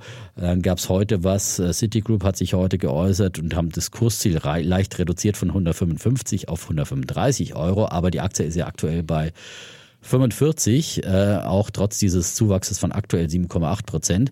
Also da ist noch äh, deutlich Luft nach oben. Aktuell die Analystenschätzungen sehen genau 100 Prozent Upside-Potenzial, durchschnittliches Kursziel von 90 Euro 63 und die war allein in den letzten zwölf Monaten war die ja erst bei äh, 165 Euro äh, im, im, im Hoch und äh, in den letzten fünf Jahren, da gab es ein Hoch, das war über 240, wenn ich es hier auf grob, grob auf diesem Chart so erkennen kann. Ja, in diesem Bereich und ja, das wurde mal bezahlt äh, im, im Februar 21, da wissen wir, da war äh, Techno-Schrott äh, auf dem Höhepunkt, aber und viel Corona-Fantasie und so weiter, alles noch mit, mit drin. Aber, äh, ich Aber glaube, ist das so viel Techno? Ist das, ich meine, das na, ist doch eigentlich nur eine ja, Plattform und ja. mit einer Logistik hinten dran. Und ja, das, eigentliche, das eigentliche Techno ist ja, du musst irgendwie es schaffen, dieses E-Rezept, das muss irgendwie kompatibel sein sagen, und muss mit deiner Logistik schon, kommen. Ja, E-Commerce ist schon äh, Technologie für mich. Also es ist, äh, okay. Äh, also natürlich brauchst du auch immer ein Lagerhaus, aber auch da brauchst du ja viel Technologie. Also du brauchst ja überall, mit, sowohl in der Logistik, äh, möglichst viel natürlich äh, sparende Technologie, um das schnell zu mhm. verpacken, schnell rauszubringen. Okay, äh, brauchst äh, gutes Tracking, wie gesagt, das mit dem mit dem Werbe, äh, ich weiß nicht, wie das jetzt in dem Fachbegriff heißt, aber dass sie dir halt immer dann die passenden Werbeanzeigen wieder äh, schicken und so weiter. Äh, das ist alles äh, schon ähm, gute gute Prozesssteuerung, würde ich mal sagen. Ähm, und ähm, das ist schon Technologie, ja? also im Gegensatz mhm. zum Apotheker, der dich halt kennt und sagt, ach ja, darfst noch mal ein bisschen Traubenzucker dazu sein oder was auch immer. Und äh, ja, ich meine, der Service in Apotheken und so weiter ist es ja auch nicht immer mehr, also in der Regel weiß man sowieso, was man will. Ja, also brauchst du jetzt nicht noch okay. einen Apotheker, der jetzt sagt, oh, wissen Sie aber, wie Sie Aspirin hier einnehmen müssen. Das ist ja dann auch mal ganz gut gemeint, aber in der Regel, entweder hat man ein Rezept vom Arzt oder die Alltagsmedizin, äh, äh, da holt man sich halt, was man im Prinzip kennt. Oder ab und zu fragt man, okay, welcher Hustenbonbon darf es denn sein? Aber ich glaube, das kann eine E-Apotheke auch. Also ich habe mir da ein paar geholt und äh, okay. die, äh, ja, kann man Haben sich schon ganz gut entwickelt, würde ich mal sagen, seitdem ja, du sie geholt hast. Ja, sind waren dann auch mal Minus und jetzt äh, ja, äh, haben wir jetzt okay. ein bisschen ein kleines Plus gemacht, denke ich mal. Ja. Schöner Bulle. Das ist doch wirklich was. Ähm, und ähm, mit Fantasie noch, wenn das wie das E-Rezept. Aber ich, ich, da gab es schon so viele Versuche und das hat irgendwie, irgendwie nicht funktioniert. Und das ist. Ähm, ähm, wenn es da mal zündet. Aber was, was, was, äh, die, eine Kollegin hat jetzt recherchiert, es gibt im Internet ganz viele so Anbieter, wo du, wo du gar kein Rezept, wo du gar keinen Arzt konsultieren musst, sondern wo du einfach ein paar Fragen nur beantwortest. Und dann hast du das Rezept, musst dafür 20 Euro bezahlen und kannst dann irgendwie rezeptpflichtige Medikamente bestellen. Also es ist wirklich, gibt es im Internet schon relativ viel Schindluder, was du, was du alles, was du alles jetzt machen kannst. Ähm, insofern, ähm, ja, da kannst du sogar, weiß ich nicht, wenn du dich jetzt schämst, zum Arzt zu gehen und Viagra zu bestellen oder dir da zu holen, kannst du einfach im Internet drei Fragen ausfüllen, ob du irgendwie Herzleiden und irgendwas hast. Und am Ende kannst du dann bei irgendeiner Shop-Apotheke den Kram bestellen und musst nur irgendwie 20 Euro oder so draufzahlen für die, für die, für die Beratung, die du einfach nur mit drei Fragen ausgefüllt hast. Ja, schon ganz strange Geschichte, die ja gerade im Internet passiert. Hat die Kollegin, die immer. Ich habe gleich auch die noch Netzcheckerin. Ha? Die Netzcheckerin hat das, die hat das gecheckt. Netzcheckerin hat ja, das gecheckt. die, wo, dachte, wo du deine- ja immer den, Da, wo den- ich den den, den Opener du? spreche, die Netz. So sieht's aus. Und die Netzcheckerin hat das festgestellt, dass man da irgendwie Hm. wirklich die, die wildesten, die wildesten äh, rezeptpflichtigen Medikamente einfach durch drei Klicks oder weiß ich ein bisschen ausführlicher, aber dann schon ähm, da bestellen kann. Das zum So, Thema Medikamente bestellen. So, Bulle oder noch Bär, bitte? Ja, wir müssen Ich ja komme jetzt mit einem- ich ja, komme mit einem Bullen. ähm, Also ich- die der Uhr Bulle ist noch auch im länger. Auge behalten, ja. Ja, das stimmt. Du musst die Uhr mal. Ich sag nur, Bulle ist bei mir jetzt etwas länger, aber dafür ist der Bär relativ kurz. Also der Bulle ist natürlich in meine geliebte Heimatstadt Leipzig. Habe ich schon fünf das Millionen Mal was gesagt. Neues. Ist jetzt ganz neu. Ja. Nein, Der aber es ist, letzte, der letzte Bär, also der Der- letzte Leipzig-Bär. Oder, nein, Bulle. äh, Bulle meine ich, ja. Ja, genau. Ja. Letzte- Und es ähm, sind nicht die, es ist nicht der Fußballverein. Nein, das ist nicht der, ist nicht, obwohl wir waren auch im Das kein Stadion. roter Bulle. Wir haben da im Stadion mit 45.000 Menschen auch, waren wir auch und das war auch äh, wunderbar. Ähm, aber das, darum geht's nicht, es geht um, um, um die Stadt Leipzig und ich habe jetzt mal einfach mir, äh, A, haben wir hier ein paar Stadtrundgänge gemacht, auch mit den Kindern, was total spannend ist und äh, festgestellt, was, was, wie, wie vielseitig Leipzig und habe auch festgestellt, dass Leipzig eine Stadt ist, der, der Superlative. Das ist nämlich eine der schnellsten wachsenden Städte Europas. Mittlerweile hat Leipzig 600.000 Einwohner. Ähm, und zwar im letzten Jahr hat sie die überschritten und im Jahr 2005 hatten wir gerade die 500.000er Grenze durchbrochen. Also man sieht, die wächst halt sehr schnell. Und man darf nicht vergessen, Leipzig war auch mal eine Millionenstadt 1928. Also kurz vorm ähm, Zweiten Weltkrieg, beziehungsweise kurz vor den ähm, Judenpogromen. Leipzig war ja eine Handelsstadt und da wohnten viele jüdische Mitbürger hier und die sind dann durch die Nazis vertrieben worden. Aber da war Leipzig schon mal eine Stadt mit Millionen. Also insofern, da kann es auch wieder hingehen. Man darf nicht vergessen, 1998 gab es das Nachwendetief von 437.000. Also man sieht, da ist richtig was, da, da wollen Leute hin, da ziehen Leute hin. Das sieht man aber auch an den, an den ähm, Mieten. Die Leerstandsquote beispielsweise ist von über 10 Prozent auf unter 3 Prozent gefallen. Und die Mieten sind in den vergangenen fünf Jahren um 22 Prozent gestiegen. Und Im Durchschnitt ist es aber immer noch bezahlbar. 7,20 Euro der Quadratmeter. Das ist ja viel günstiger als in, in anderen Städten. Und beim, ähm, beim, bei den Kaufpreisen, da liegt Leipzig sogar beim Wachstum ganz an der Spitze in Deutschland. Wenn man jetzt mal sagt 2000, ähm, 22 mit 2017 vergleicht, dann ist der Anstieg 123 Prozent, also genau verd- mehr als verdoppelt. Und jetzt zahlst du ungefähr ähm, 3000 ähm, pro ähm, Quadratmeter und wenn du wenn du sanierte Altbauten hast, musst du sogar bis zu 5000 pro Quadratmeter zahlen. Das ist immer noch im Vergleich zu München natürlich total spottbillig und immer noch günstig, aber es ist trotzdem sieht man, was da für neue Preise sind. Das war halt noch 2016 bei 1300 und jetzt haben wir halt ähm, 3000 beziehungsweise sogar teilweise 5000 und ein alleinstehendes Einfamilienhaus kostet mittlerweile 420.000. Das war vor ähm, wenigen Jahren auch noch viel niedriger. Gut, wenn man jetzt München sieht, da kostet das alleinstehende Familien, Einfamilienhaus 2,2 Millionen und in Berlin kostet 680.000. Da sieht man noch, welche Unterschiede da noch sind. Und ähm, der Tourismus ist auch in Leipzig wahnsinnig gestiegen, kurz ähm, vor Corona, nämlich auf zwei Millionen. Und das liegt auch daran, auch das haben wir nochmal uns hier gesehen, dass, ich, dass, es, dass du beide Sachen hast. Du hast eine Städtereise mit, mit spannenden Sehenswürdigkeiten, du hast aber gleichzeitig auch Naherholung. Du hast sechs größere Seen, die im Süden alleine von Leipzig sind. Diese alten Tagebauten, Tagebauten sind ja geflutet worden und da hast du halt richtig schöne Seen, da kannst du richtig tolle Sachen machen. Und ähm, das ist, das deswegen fahren auch viele, ähm, machen in Leipzig sogar Urlaub jetzt. Und ähm, auch, auch, auch wirtschaftlich hat Leipzig einiges zu bieten. Wir haben uns ja Plagwitz angeguckt. Das ist ein Stadtteil, der so das Zentrum der Industrialisierung Deutschlands war. Wusste ich beispielsweise bisher auch nicht so genau. Da war Karl Heine, der hat versucht, im, im Mitte des ähm, 19. Jahrhunderts wirklich in Leipzig ganz viel Industrie anzusiedeln. Und er hat aus diesem kleinen, ja, aus so einer unscheinbaren Dorf mit 354 Menschen, hat er halt wirklich einen Industriestandort mit 105 Industriebetrieben gemacht und einer Einwohnerzahl von 13.000. Das war dann ähm, eine der, der Industriezentren auch ähm, von Deutschland. Und was du auch wahrscheinlich noch nicht wusstest, dass ähm, in Leipzig auch der Begründer des Versandhandels war, Mai und Endlich. Oh. Kennst du? Mai und, Mai endlich. endlich. Das die waren in Plagwitz. Die, ja, die waren Herrenausstatter, das war der erste. Und die haben einen riesen, die hatten einen riesen Kenn ich aus München. Die hatten in München immer riesen Leiden ja, die haben dann, in, der, die haben dann, in der Fußgängerzone. Aber ich dachte immer, das wäre ein Münchner Unternehmen. Ha? Nee, die sind in Leipzig gegründet worden. Also mhm. du siehst, und wir hatten ja in Leipzig sowieso diese, an dieser Kreuzung von diesen zwei historischen Handelsstraßen, die Via Imperi und die Via Regia. Oh.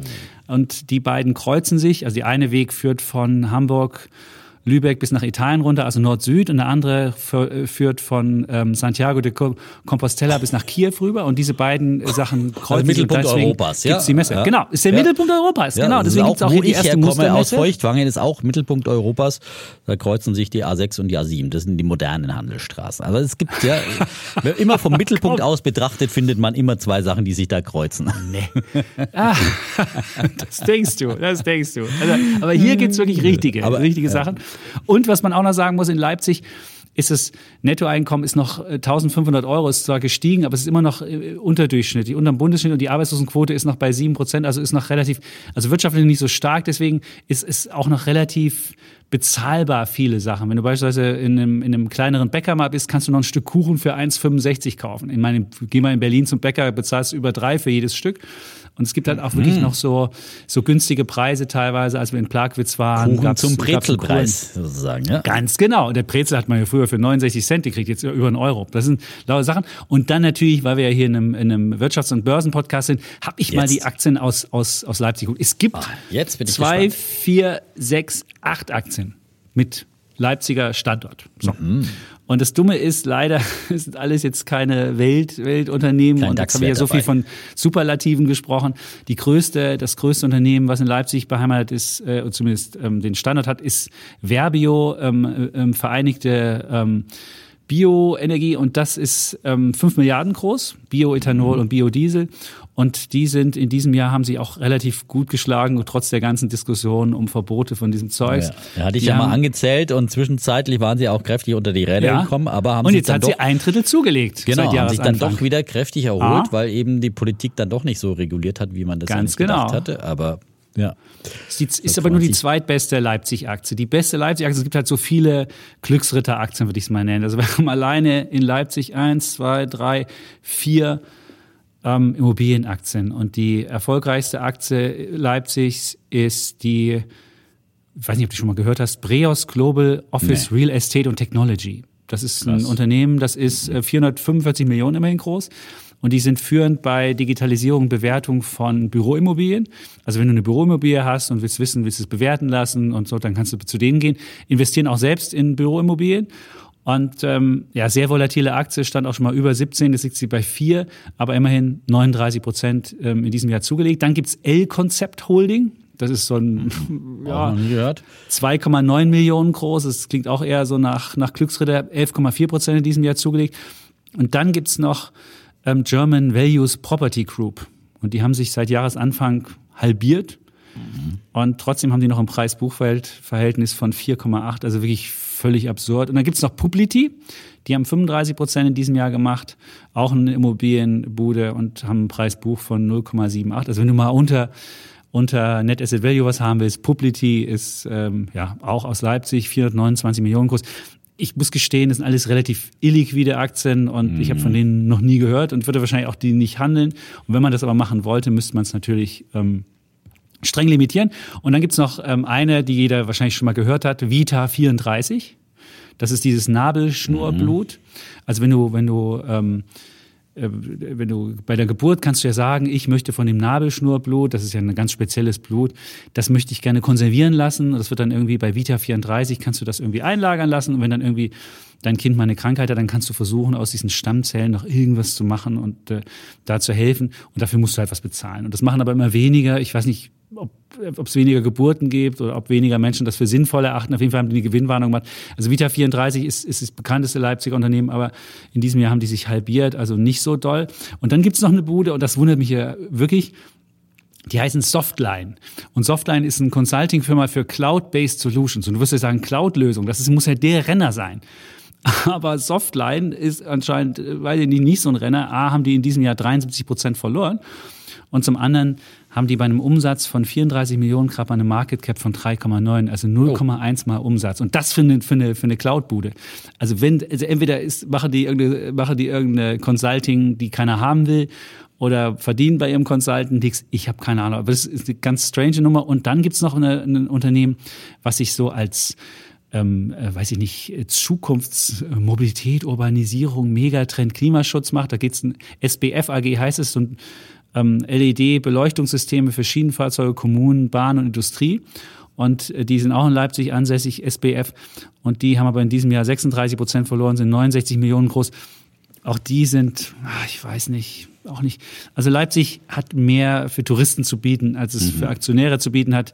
Jetzt mal Würde abgesehen mal von, ja. von Verbio, äh, Bioenergie also diese, diese Immobilienbuden, da kenne ich mich nicht aus, die würde ich auf jeden Fall nicht nehmen. Die, die, die SBF, das klang, wenn du die Webseite anguckst, sieht es sehr schön aus und ich finde, das ist natürlich äh, Energieeffizienz und LED, das ist natürlich ein Zukunftsfeld. Aber wenn ich in diesem Jahr mit so einem Zukunftsfeld ein Drittel verliere, dann muss ich möglicherweise vielleicht doch nicht die richtigen Produkte haben oder irgendwas ist da auch falsch.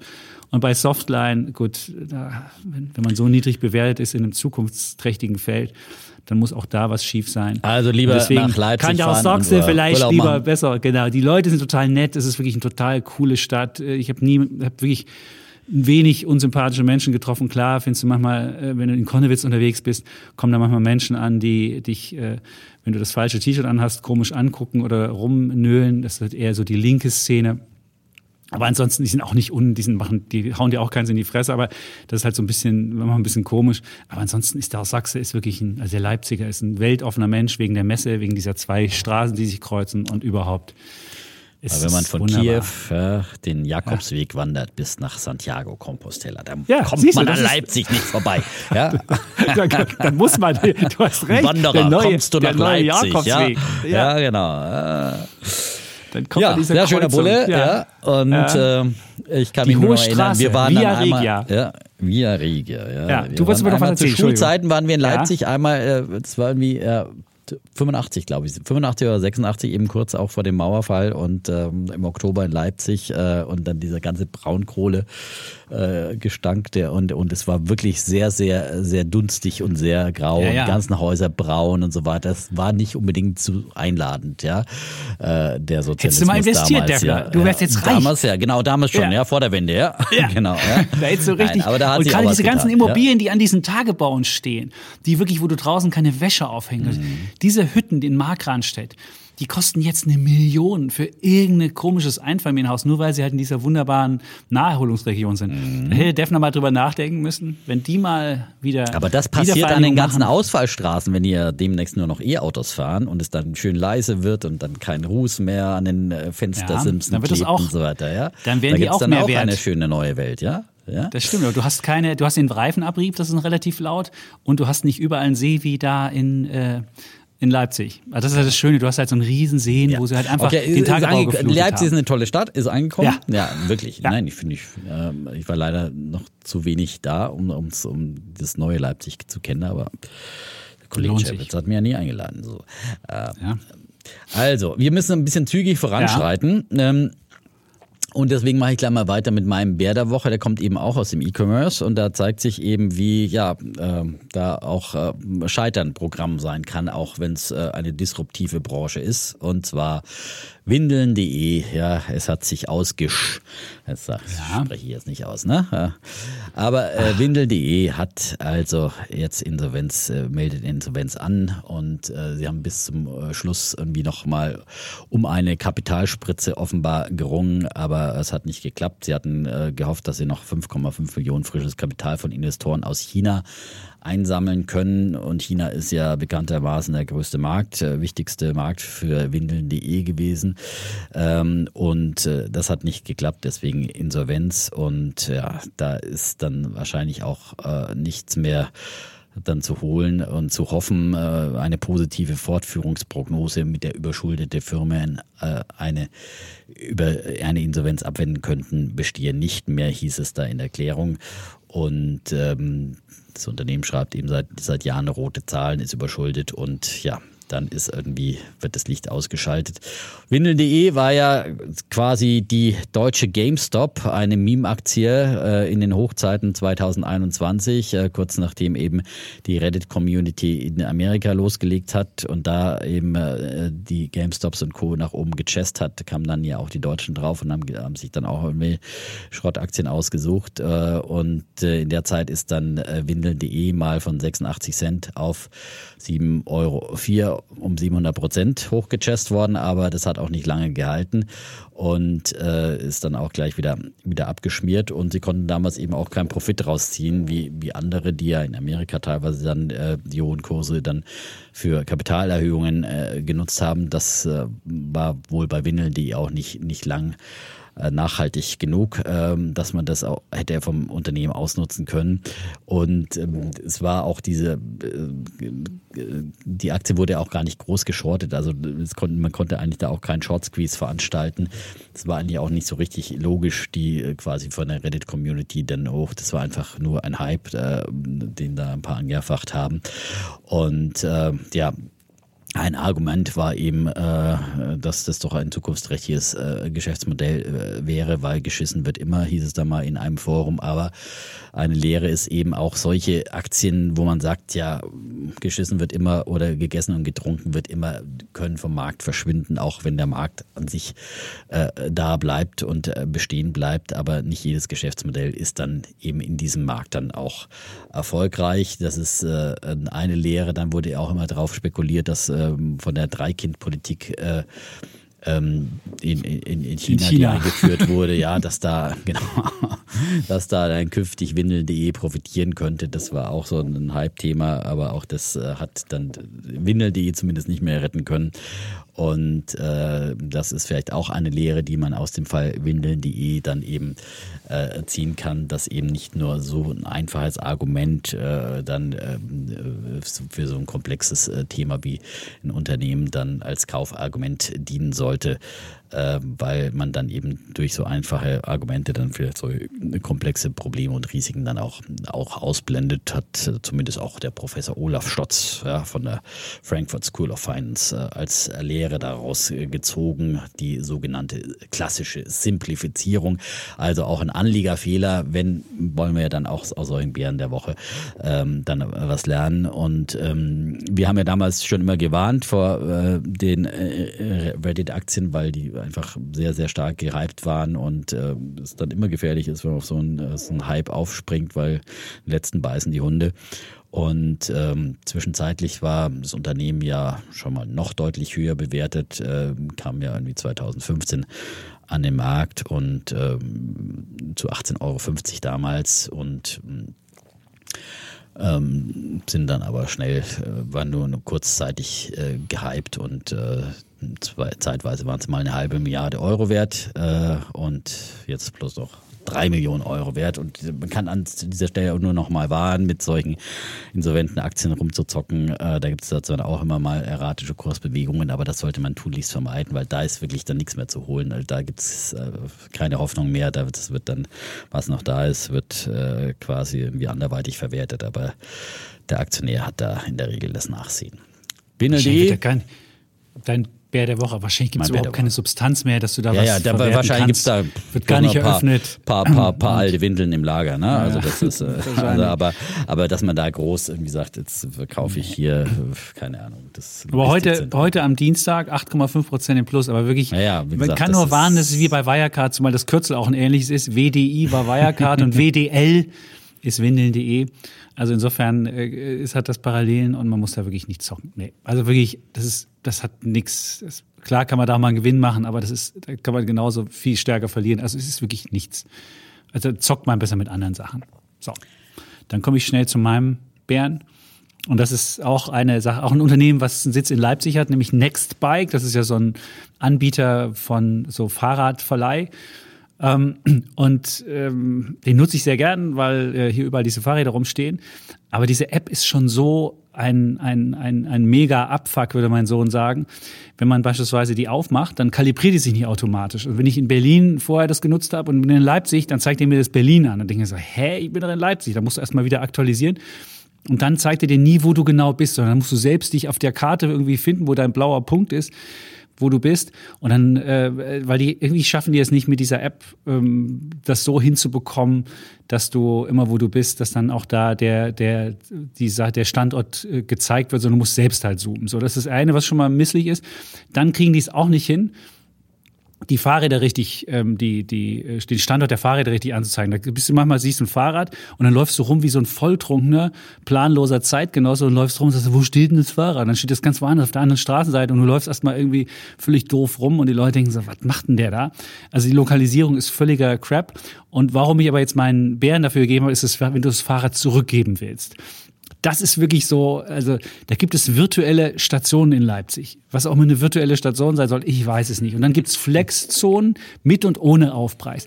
Kein Mensch weiß jemals, was mit und ohne Aufpreis heißt. Manchmal stellst du das Fahrrad ab, dann kriegst du nach, nach 20 Minuten eine Nachricht, da steht so, ja, Sie haben es in einer, in, einer, in einer schlechten Zone hingestellt, jetzt müssen Sie einen Euro mehr bezahlen. Und wenn es ganz dumm läuft, dann hast du das Fahrrad außerhalb der Zone hingestellt und dann heißt es, Sie müssen 20 Euro extra bezahlen, weil du es irgendwo hingestellt hast, wo dann gebe ich nicht mehr Zone ist. Das Problem ist nur, wenn du es irgendwo hinstellst, warnt er dich nicht und sagt Hallo.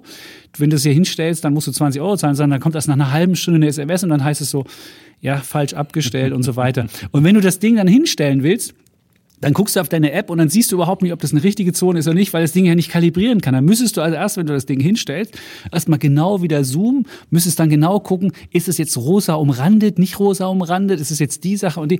Also so ein Mist habe ich wirklich noch nie erlebt. In Berlin gibt es ja Nextbike auch, da ist es ja subventioniert worden vom Senat und deswegen gibt es diese öffentlichen, gibt es nicht virtuelle Stationen, sondern richtige öffentliche, so richtig, wo du die Fahrräder anschließen kannst. Und, äh, und überall, wenn du sie sonst hinstellst, musst du diesen Aufpreis zahlen. Das Problem ist nur, dass sie es irgendwie nicht geschafft haben, mit dem Senat richtig übereinzukommen. Es sollte ganz viele dieser öffentlichen Stationen geben, gibt's aber gar nicht so viele jetzt. Und deswegen immer, wenn du es nicht außerhalb dieser Station hinstellst, musst du irgendwie einen Überpreis zahlen. Also all das geht mir so auf die Nerven und ähm, Früher war das bei Uber, gab es das ja auch schon mal äh, einen Fahrradverleih und da haben die sofort gesagt, hallo, Sie sind aus der Zone rausgefahren, wenn Sie es jetzt abstellen, dann müssen Sie 20 Euro zahlen. Und ich möchte nicht nach einer halben Stunde gesagt bekommen, äh, Sie haben übrigens falsch gestellt. Und das geht anders. Und deswegen, ähm, Stiftung Warntest hat denen mal irgendwie den Fahrradverleihsystem, das beste Fahrradverleihsystem 2019 gesagt. Ich muss sagen, nee, das ist definitiv nicht diese App-Usability. Und wenn man dann anruft, das habe ich dann gemacht, ich war zugegebenermaßen nicht sehr freundlich, weil ich genervt bin von diesen ganzen Aufpreisen und hier und da und dort. und dann hat der Typ einfach aufgelegt und ich denke mir so, nee, komm, man muss auch mal einen Kunden ertragen können, der vielleicht nicht ähm, nur freundlich ist. Und deswegen sage ich Nextbike. Na, das Leute, kann ich mir schon vorstellen, jetzt, wie da der Chapitz angerufen hat. Ja. Gehört zu ah, Tier, gehört zu Tier Mobility Group. Ach, zu ähm, Tier gehören die. Zu Tier gehören die jetzt dazu, sind gekauft worden von denen. Und mhm. äh, ich habe mal geguckt, auch an der Börse ist Fahrradverleih oder diese ganzen Roller-Dinger, das ist wirklich eine Katastrophe. Bird minus 93 Prozent in diesem Jahr gelaufen. Wow. Minus 93 Prozent. Bird ist ja auch so ein, so ein Rollerverleihbude gerade mal noch 124 Millionen wert. Und wenn man, wenn man sich mal in die Bilanzen reinschaut, dann weiß man auch, warum das so doof läuft. Du hast nämlich keinen wirklichen opera operativen Leverage. Operativer Leverage ist ja, du hast irgendwie Fixkosten und wenn du dann einfach mehr Umsatz kriegst, dann kriegst du halt, machst du halt irgendwann Gewinn, weil die Fixkosten ja fix sind und die, die, die zusätzlichen Sachen. Aber irgendwie schaffen die es auch nicht, irgendwie die Umsätze richtig zu steigern. Also Bird musste, musste Umsatzwarnung geben. Und ich dachte mir so, wenn man irgendwie Geld verdient hat, dann war es doch in diesem Sommer, als alle Welt irgendwie auf diesen doofen Rollern unterwegs war. Also wer es in diesem Sommer nicht geschafft hat, der wird es nie schaffen. Und man sah bei Bird, die haben es diesen Sommer nicht geschafft. Und dann denkt man sich so, oh, man guckt sich das an, denkt sich, nee. Also eine Konsolidierung tut Leverage, einfach Not in dem Bereich, äh, auch Ja, ich glaube, es funktioniert auch sonst nicht. Stadt, äh, ich glaube, es funktioniert gar nicht. Ich glaube, es musst du öffentlich subventionieren. Ich glaube, das musst du irgendwie mit dem öffentlichen Nahverkehr kombinieren. Also wenn du ja, die Bird-Zahlen dir anschaust, ist die das gleiche wie bei Delivery Hero oder wo auch immer, wenn es irgendwann bloß noch einen Anbieter gibt, der dann Monopol hat und dann irgendwie auch was Ja, aber dann ist es zu teuer, dann macht es ja, ja keiner mehr. Dann will ja keiner mehr fahren damit. Also du musst es ja machen. Du willst es ja als zusätzliches Angebot zum öffentlichen Nahverkehr machen, dass du Leuten eine einfache Möglichkeit gibst, günstig dich von A nach B zu bewegen. Und wenn du Monopolist bist und das kostendeckend machen musst und du siehst, wie die Leute diese Dinger behandeln, das ist ja nochmal eine ganz andere Geschichte, dann stellst du fest, es funktioniert nicht. Und, ähm, und wenn man auch noch so eine schlechte App wie, wie Nextbike hat, dann, ach, Mist. Deswegen, Bär der Woche, Nextbike. Ich glaube, die müssen einfach flexible Tarife haben mit, mit Stundentarifen, äh, irgendwie solche Das Sachen. müssen das sie hinkriegen. Und sie müssen auch ja. irgendwie klar sagen, hier darfst du es nicht hinstellen. Also nach einer halben Stunde zu erfahren, hä, hier darfst das du nicht. Geht, beim Roller geht das in der Regel. Der, der, den kannst du ja gar nicht abmelden, äh, in der Regel. Wenn du Siehst du, genau. Und das müssen, können wir bei denen doch auch machen. Wenn der auch noch ein bisschen komisch auf dem Gehwerk steht. Ja, ja okay. Siehst wir wollten ja gut. Gas geben. Das war dein Bär der Woche. Ja. Jawohl. Ja. Und äh, dann geht's weiter mit unserem Thema. Äh, wie gesagt, wir wollten nochmal die Konjunktur beleuchten. Und da gab's jetzt eben äh, letzte Woche überraschend gute Konjunkturdaten. Äh, die Auch diese Woche nochmal.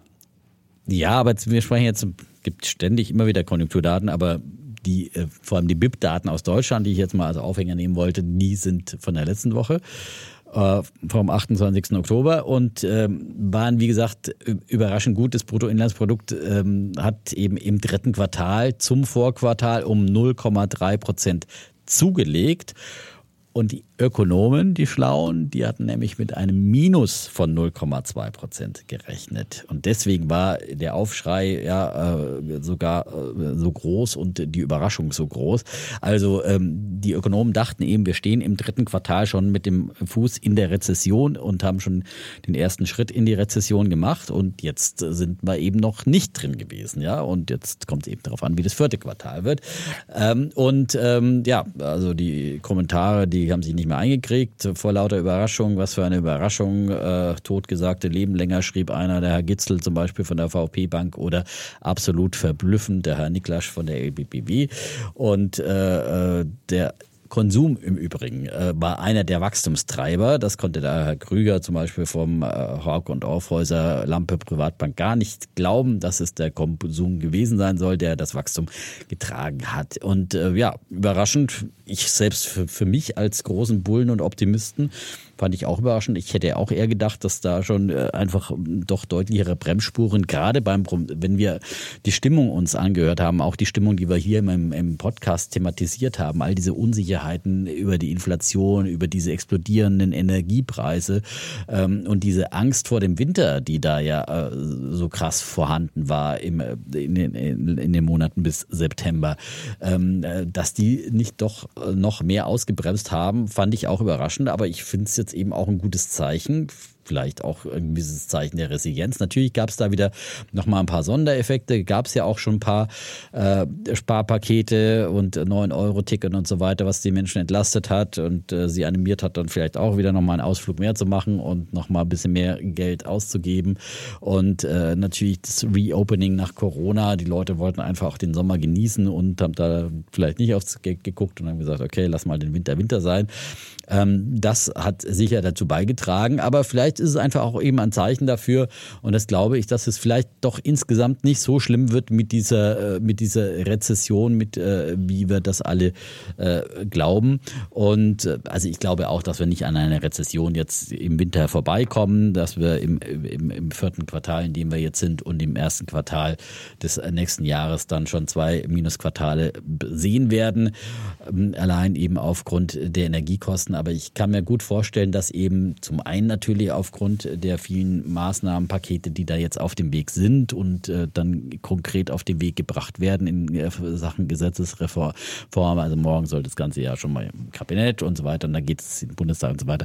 Also ich glaube, da kommt doch viel, was dann die, die Leute dann doch entlastet und eben zumindest diese, diese große Existenzangst nimmt und diese große Sorge, dass irgendwie äh, Gaspreise sich verfünffachen, Rechnungen sich verfünffachen, dann wirklich am Ende beim Endverbraucher, dass das nicht und man wirklich irgendwie dann überhaupt kein Geld mehr in der Kasse hat oder, oder irgendwie halt ähm, äh, wirklich da äh, ganz schlimm dasteht, dass das vielleicht doch nicht so kommt, dass da die Politik dann doch äh, gegensteuert und dass das auch äh, dann doch wieder auch den Konsum zumindest nicht ankurbeln, aber, aber nicht so total einbrechen lässt. Ähm, wir haben in der Industrie und wenn wir uns zum Beispiel den IFO-Index anschauen, der war zwar auch noch mal schwächer, der äh, gekommen ist, auch in der letzten Woche, ähm, aber der ist eben auch nicht mehr so stark abgeschmiert, nur noch um 0,1 Prozent äh, nachgegeben. Und äh, zum Beispiel das verarbeitende Gewerbe sagt immer noch, dass die Auftragsbücher voll sind und es kommen zwar weniger neue Aufträge aktuell hier rein, aber es äh, ähm, ist die Kapazitätsauslastung zwar auch gesunken auf 84,6 Prozent von 85,3, aber im langfristigen Durchschnitt liegt sie zum Beispiel bei 83,6. Das sind so ein paar, paar Sachen, Spotaufnahmen, da gab es auch viel Negatives in diesem Index, aber es gibt immer auch ein paar positive Faktoren. Und ähm, selbst im Handel ist da auch dieser Index gestiegen und dann gab es auch nochmal die Konsumausgaben jetzt in dieser Woche, ja, und da gab es auch ähm, wieder einen, einen äh, realen Umsatzanstieg. Äh, und ähm, die trotz der hohen Inflation haben eben die deutschen Einzelhändler ihren Umsatz im September überraschend leicht gesteigert. Die Erlöse kletterten um 1,8 Prozent zum Vormonat und zwar nominal inflationsbereinigt äh, gab es äh, dann aber immerhin noch ein Plus von 0,9 Prozent zum Vormonat und auch das waren überraschend gute Daten. Also irgendwie vielleicht gewöhnen sich auch die Verbraucher an Inflation und vielleicht ist es ja sogar ein Effekt äh, beim Verbraucher, dass er sagt, naja komm, es wird alles teurer, dann lass uns doch schnell noch äh, Dinge kaufen, die wir, die wir kaufen wollen und äh, klar, gerade was langlebige Güter oder was, was man sich einfach anschaffen will, weil billiger wird es nicht mehr. Äh, diese Erkenntnis könnte, könnte sich ja auch durchsetzen und das könnte natürlich dann auch wieder dem Konsum helfen. Und deswegen, ich äh, würde nicht so schwarz sehen. Äh, ich kenne jetzt, äh, wir wollten ja mal uns angucken, wie die durchschnittlichen Prognosen ja. sind.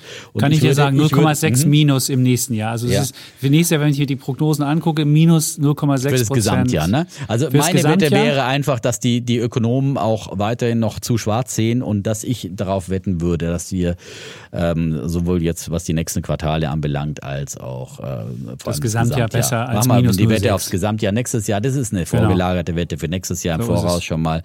Ähm, die können wir dann 2024 auflösen. Genau. Ja, wir, wir lassen jetzt schon mal anschreiben für nächstes Jahr. Februar, ja, genau. Nee, für übernächstes dann schon. Ja. Weil die, die 223er Zahlen oh. wirst du ja nicht vor, es sei denn, es ist so schwarz, dass es, äh, dass es, dass es schon äh, sichtbar ist. Aber es ist für, nächstes, für nächstes Jahr erwartet minus 0,6 Prozent äh, gesamte ähm, BIP. Und wenn du den Konsum nimmst, hast du minus 0,5. Das ist so eine, eine, eine Kern, ein, ein Kernminus. Industrieproduktion wird minus, minus 1,3 Prozent erwartet und der, die Investition minus 0,1. Mhm. So, das sind die Minuskomponenten und dann hast du nochmal eine Minuskomponente aus dem Nettoexport, ja. weil die Exporte werden schwächer wachsen als die Importe. Dann wird auch da Wachstum abgezogen. Muss immer gucken. Bei einem Bruttoinlandsprodukt wird immer gesagt, plus Exporte minus Importe und dann sieht man, wenn die Exporte stärker Nicht so kompliziert schnelle steigen. Rechnungen für mich, dass ja auch noch Doch, das, aber, das, aber die, das sind die Sachen. Ich habe für die Gegenrede. Im ich habe nur die, ich habe nur die kurz aufgefallen, was die, was die Konsensschätzungen für nächstes Jahr sind. Mhm. Und der Staatskonsum soll um 2,1 Prozent wachsen. Also die Staatsquote wird dann auch wieder nach oben gehen. So, das sind die Erwartungen und ich würde sagen, mich hat die, mich haben die Zahlen auch überrascht, aber mich überrascht auch immer, auch wenn ich hier in, in Leipzig bin, wie voll die Restaurants sind. Und vielleicht denken wir immer, naja, die Leute kaufen jetzt keine Schuhe mehr, weil wenn man in Läden mit Schuhen ist, ist es immer irgendwie ja Ausverkauf oder wenn man bei Klamotten, ich war ja irgendwie bei, bei Galeria Kaufhof, das war wie ein, wie ein Geisterladen, da war nichts los, weder, weder ähm, Leute, die einem was verkaufen wollten, noch Leute, die was kaufen wollten. Also vielleicht nehmen wir immer diese Zahlen und dabei sitzen die Leute alle im Restaurant und die Restaurants in, in Leipzig voll. Und vielleicht ist es einfach das und die milde Witterung, wo die Leute noch einfach äh, das Leben genießen. Und ich würde auch vermuten, dass viele Leute noch gar nicht ihre, ihre höheren Gasabschläge bekommen haben. Wir haben ja unsere auch erst bekommen Mitte September und dann hat sich es noch gar nicht niedergeschlagen. Und äh, da wir jetzt Journalisten sind und immer diese schlechten Zahlen sehen und immer auch die, die, die, die, die Börsenkurse sehen, sind wir da vielleicht, äh, haben, wir, haben wir vielleicht auch das zu früh, die schlechte Stimmung schon gesehen. Und ähm, das kommt erst später. Und das würde ich auch denken. Ich würde denken, diese, diese Q3-Zahlen, das sind die, die Ruhe vor dem Sturm. Und die hohe Inflation muss einfach die Kaufkraft der Konsumenten einbrechen. Dann sehe ich das ja bei mir selbst. Wenn du normal in den Supermarkt gehst und einfach mit einem mit dem gleichen Korb rausgehst und dafür ungefähr 20 Prozent mehr zahlen musst, ist ja auch die Supermarktinflation oder sogar mehr als 20 Prozent, ein Viertel mehr zahlen musst. Also das, das kann nicht spurlos an den, an den, an den Leuten vorbeigehen. Es, es, es regnet kein Geld vom Himmel und insofern die Kaufkraft der Konsumenten, die wird auf jeden Fall nachlassen und du kannst das Geld nur einmal ausgeben und du hast auch nicht mehr so viel gespart. Also ich denke mir, da wird, da wird auf jeden Fall noch was kommen und ähm, wir haben bisher auch viel Glück von der, vom, vom Wetter gehabt. Die Witterung war sehr mild und vielleicht ist auch das ein, ein, ähm, positiver Fakt, das kann sich auch ändern. Und dann sein Argument von wegen, die Leute würden jetzt langlebige Güter sich anschaffen. Da muss man nur den IFK Consumer Klimaindex angucken. Der ist ja, der ist zwar auch leicht gestiegen, wieder vom Rekordtief vom Oktober minus 42,8 auf minus 41,9 jetzt im November.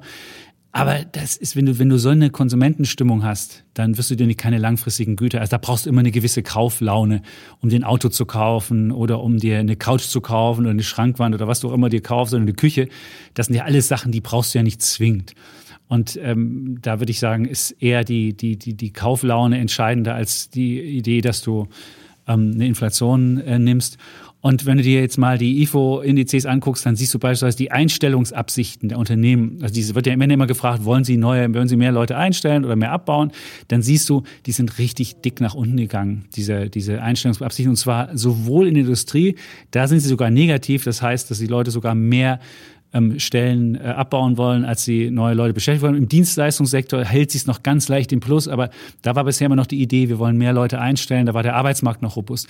Also vom Arbeitsmarkt könnte es auch, äh, könnte es auch ein bisschen ruckeliger werden, werden und dann äh, wird es auch ähm, nicht so besonders gut. Und dann haben wir noch die Investitionen die Privaten, kein Unternehmen will derzeit investieren, wenn es nicht weiß, wie die, wie die, wie die, wie die ähm, Energiekosten sich entwickeln und auch wirst du auch von den, von, den, von den privaten Investitionen nicht sehen. Du siehst, es gibt ja diesen Brandbrief beispielsweise der Digitalwirtschaft, der basiert ja auch darauf, dass sich viel weniger ähm, Neugründungen es gab jetzt. Klar hat das auch damit zu tun, dass du nicht mehr so schnell an Geld kommst, aber es hat auch damit zu tun, dass die Leute nicht mehr so ähm, kein, kein, kein Bock mehr haben, in, in Deutschland zu gründen, weil einfach das Umfeld nicht so richtig gut ist und weil immer, weil du immer siehst, dass die alten Industrien gefördert werden und die und man immer irgendwie da was macht, aber die neuen Industrien halt irgendwie ähm, nichts kriegen.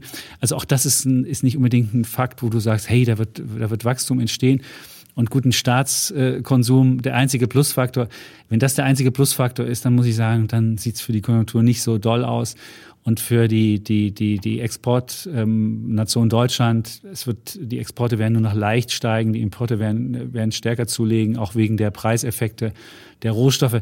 Also deswegen, wenn ich dann Strich drunter ziehe, würde ich sagen, minus 0,6. Das ist schon sehr optimistisch. Da würde ich vielleicht, ich denke, dass nächstes Jahr schlechter als minus 6 wird. Also äh, minus 0,7. Du sagst, es wird besser, minus 0,5. Und ähm, das wäre ja sonst wirklich mhm. die, das wäre ja sonst einfach nur eine ganz leichte Rezession, die wir hier erleben, so wie Anfang der 90er mal nach dem Wiedervereinigungsboom, so eine kleine, so ein kleines Rezessionchen. Ja, ja, genau. Ja. Aber das kann ich mir nicht vorstellen. Nicht bei diesen, bei diesen, bei diesen. Ja, aber Sachen, wir sehen ja, die, wie gesagt, die, die Energiepreise, Gas, Großhandelspreise sind wieder zurückgekommen. Wir sehen, dass sich Lieferketten entspannen. Wenn jetzt wirklich tatsächlich äh, China seine äh, Null-Covid-Politik langsam zurückschrauben würde, wird es da eine weitere Entspannung geben. Aber wir sehen ja schon, dass wir zum Beispiel nur SMA Solar, die auch gesagt haben, äh, sie kriegen einfach jetzt auch wieder, die, die Lieferketten entspannen sich und sie kriegen jetzt wieder mehr Teile und äh, können deswegen auch ihre Prognose anheben. Das ist ja in vielen anderen Bereichen auch der Fall. Äh, und das kann natürlich schon eben auch dafür, dazu beitragen, dass dieser ganze Auftragsstau dann auch abgearbeitet wird und auch dann eben in der Industrie und es sind nicht alles nur extrem energiehochintensive Branchen wie Porzellanhersteller oder sowas, sondern gibt es ja wirklich viele, die auch unter Energiekosten leiden, aber die dann trotzdem und viele haben ja da auch schon viele Maßnahmen gemacht äh, und, und äh, kriegen es irgendwie in den Griff, passen sich an, sind resilient. Also ähm, wie gesagt, Rezession glaube ich auch, aber vielleicht wird es einfach doch eben nicht so schlimm. Das wäre so meine natürlich Hoffnung als Optimist. ja, wäre wär, meine Hoffnung gesagt, auch. Wir sehen. Ich habe es auch lieber, wenn es besser ist. Und gerade wir als Medienbranche ja, leiden ja besonders unter einer Rezession, weil wir ja immer mit Hebel an dem ganzen Ding dranhängen, weil einfach die Werbeausgaben einfach sowas von mit, das ist so wie so ein, wie so ein Defner-Portfolio. Ähm, es hat einfach gehebelte, gehebelte Effekt an der Konjunktur und deswegen, äh, ich fände das auch super, aber ich kann mir halt nicht vorstellen, dass all diese negativen Sachen, die wir immer besprochen haben, dass die die, die größte Inflation seit über 40 Jahren, die, die, die, die, äh, es, es, lauter, lauter äh, Sachen, die, die wirklich neu sind, die wirklich, die vielleicht erstmal in den Köpfen der Leute ankommen müssen. Vielleicht brauchen sie erst, um sich einzustellen, um das dann äh, zu realisieren. Und deswegen glaube ich. Ähm, Aber du musst ja mal sehen, in der Türkei zum Beispiel, die, die Wirtschaft brummt, trotz 80 Prozent Inflation, weil da ja. zum Beispiel, ne, das ist ja schon eine, äh, richtig eine noch keine Hyperinflation, aber da guckt man natürlich, dass man das Geld so schnell wie möglich raushaut, ja. Und dann, äh, dann. Äh, ja, aber die haben ja, die haben eine Erfahrung drin. Die haben das ja schon seit Jahren diese, diese, diese Sache. Die, die versuchen ja immer schnell ihr Geld auch in Dollar umzuwandeln. Das war ja bei denen schon, schon ewig so und die Lira ist ja nur am Fallen. Aber in Deutschland haben wir diese Inflationszahlen, haben wir ja wirklich erst seit einem Jahr ungefähr oder seit anderthalb Jahren, dass wir über die, die zwei signifikant gehen. Und ich glaube, das, das dauert eine Weile, dass die Leute das realisieren. Und dann ist halt die Frage, was tun sie? Und wir dachten ja am Anfang, und das dachte ich zumindest, dass die Leute mit, mit Kaufverweigerung drauf reagieren. Aber es scheint dann doch an einigen Stellen doch die, die Ausgabenfreude so groß zu sein, dass dann der private Konsum es doch nicht ins Minus gesch geschafft hat. Und ähm, ja, da hast du ja schon ein paar Gründe versucht zu nennen und ich habe auch äh, so anekdotische Evidenz im Gastgewerbe hier äh, versucht zu, zu, zu, zu sagen. Aber ja. Aber ich glaube, das, äh, ja, ich glaube, es wird nicht, es wird, es wird, die Leute werden, werden das erst später realisieren und dann wird's, wird's nicht, es wird, kann keine durchschnittliche Rezession geben. Also das kann ich mir zumindest nicht vorstellen. Oder, Gut. Oder ich, oder ich unterschätze den, oder ich unterschätze einfach die, die Resilienz der, des Arbeitsmarktes und der, der, der, der Menschen. Aber ich, ich glaube, da, auch da wirklich, es, ist, es ist wirklich nur Mutmaßungen und wir können es beide nicht einschätzen. Wir sehen, wie die großen Ökonomen sich alle verschätzt haben im dritten Quartal und äh, bleibt auf jeden Fall spannend, weil das natürlich äh, immer totale Verwerfungen sind und weil das schwierig ist, dann eben äh, vorherzusagen. Auch jeder verhält sich ja individuell auch wieder ganz anders ne, in, solchen, in solchen Situationen. Genau. Und du weißt nicht, und das kann auch mal dauert eine Weile, bis du überhaupt mitkriegst. Ja. Bis du dann dein Minus auf dem Konto hast und im Dispo bist, vielleicht siehst du und dann Naja, so, aber oh. jetzt der mediale Aufschrei, das war jetzt nicht nur, was wir Medien mitbekommen, sondern wenn jeden Tag in der Bildzeitung vorne irgendwie ein Rentner drauf ist der und meine Grasrechnung hat sich verfünffacht und so weiter, dann hat es ja Ansteckungseffekte auch auf denjenigen, der äh, noch keine höhere Gasrechnung bekommen hat. Das muss man schon sehen und, ähm, und löst dann eben diese Sparreflexe aus. Also wir werden aber sehen. Es scheint ja nicht so gewesen zu sein. Es ja, ja, aber, aber vielleicht ist es doch ähm, ja äh, bei, bei Einzelnen, aber ja, vielleicht doch nicht in der, in der, großen Masse und vielleicht ist doch auch, mhm. war auch noch viel Erspartes aus Corona-Zeiten. Vielleicht geht es den Menschen äh, noch zu gut. Oder aber da. den Menschen geht's, ja. Ja, und äh, dann sagt man, okay, aber jetzt wollen wir auch wieder mal leben nach Corona, ja, und scheißegal, wir hauen's raus. Vielleicht ja. auch das. Wir werden das sind alles Effekte, du weißt ja, 50 Prozent der Ökonomie ist Psychologie, Absolut. das kennen wir ja. Genau. Ludwig Erhard hat das ja schon postuliert. Und Insofern, an der Börse sind es 90 Prozent. Ja, oder 95, derzeit 95. aber äh, Jahresendrallye, ja. ja, auch in schlechten Zeiten. Und haben jetzt auf jeden Fall die Welt umrundet, ja. Und das haben wir auf jeden Fall, das stimmt. Äh, auf jeden Fall Deutschland, Leipzig, Berlin, die Achse ja. steht. Wir sagen stimmt. Tschüss. Und ciao. Bleiben Bulle. Und Bär. Defner und Chapitz.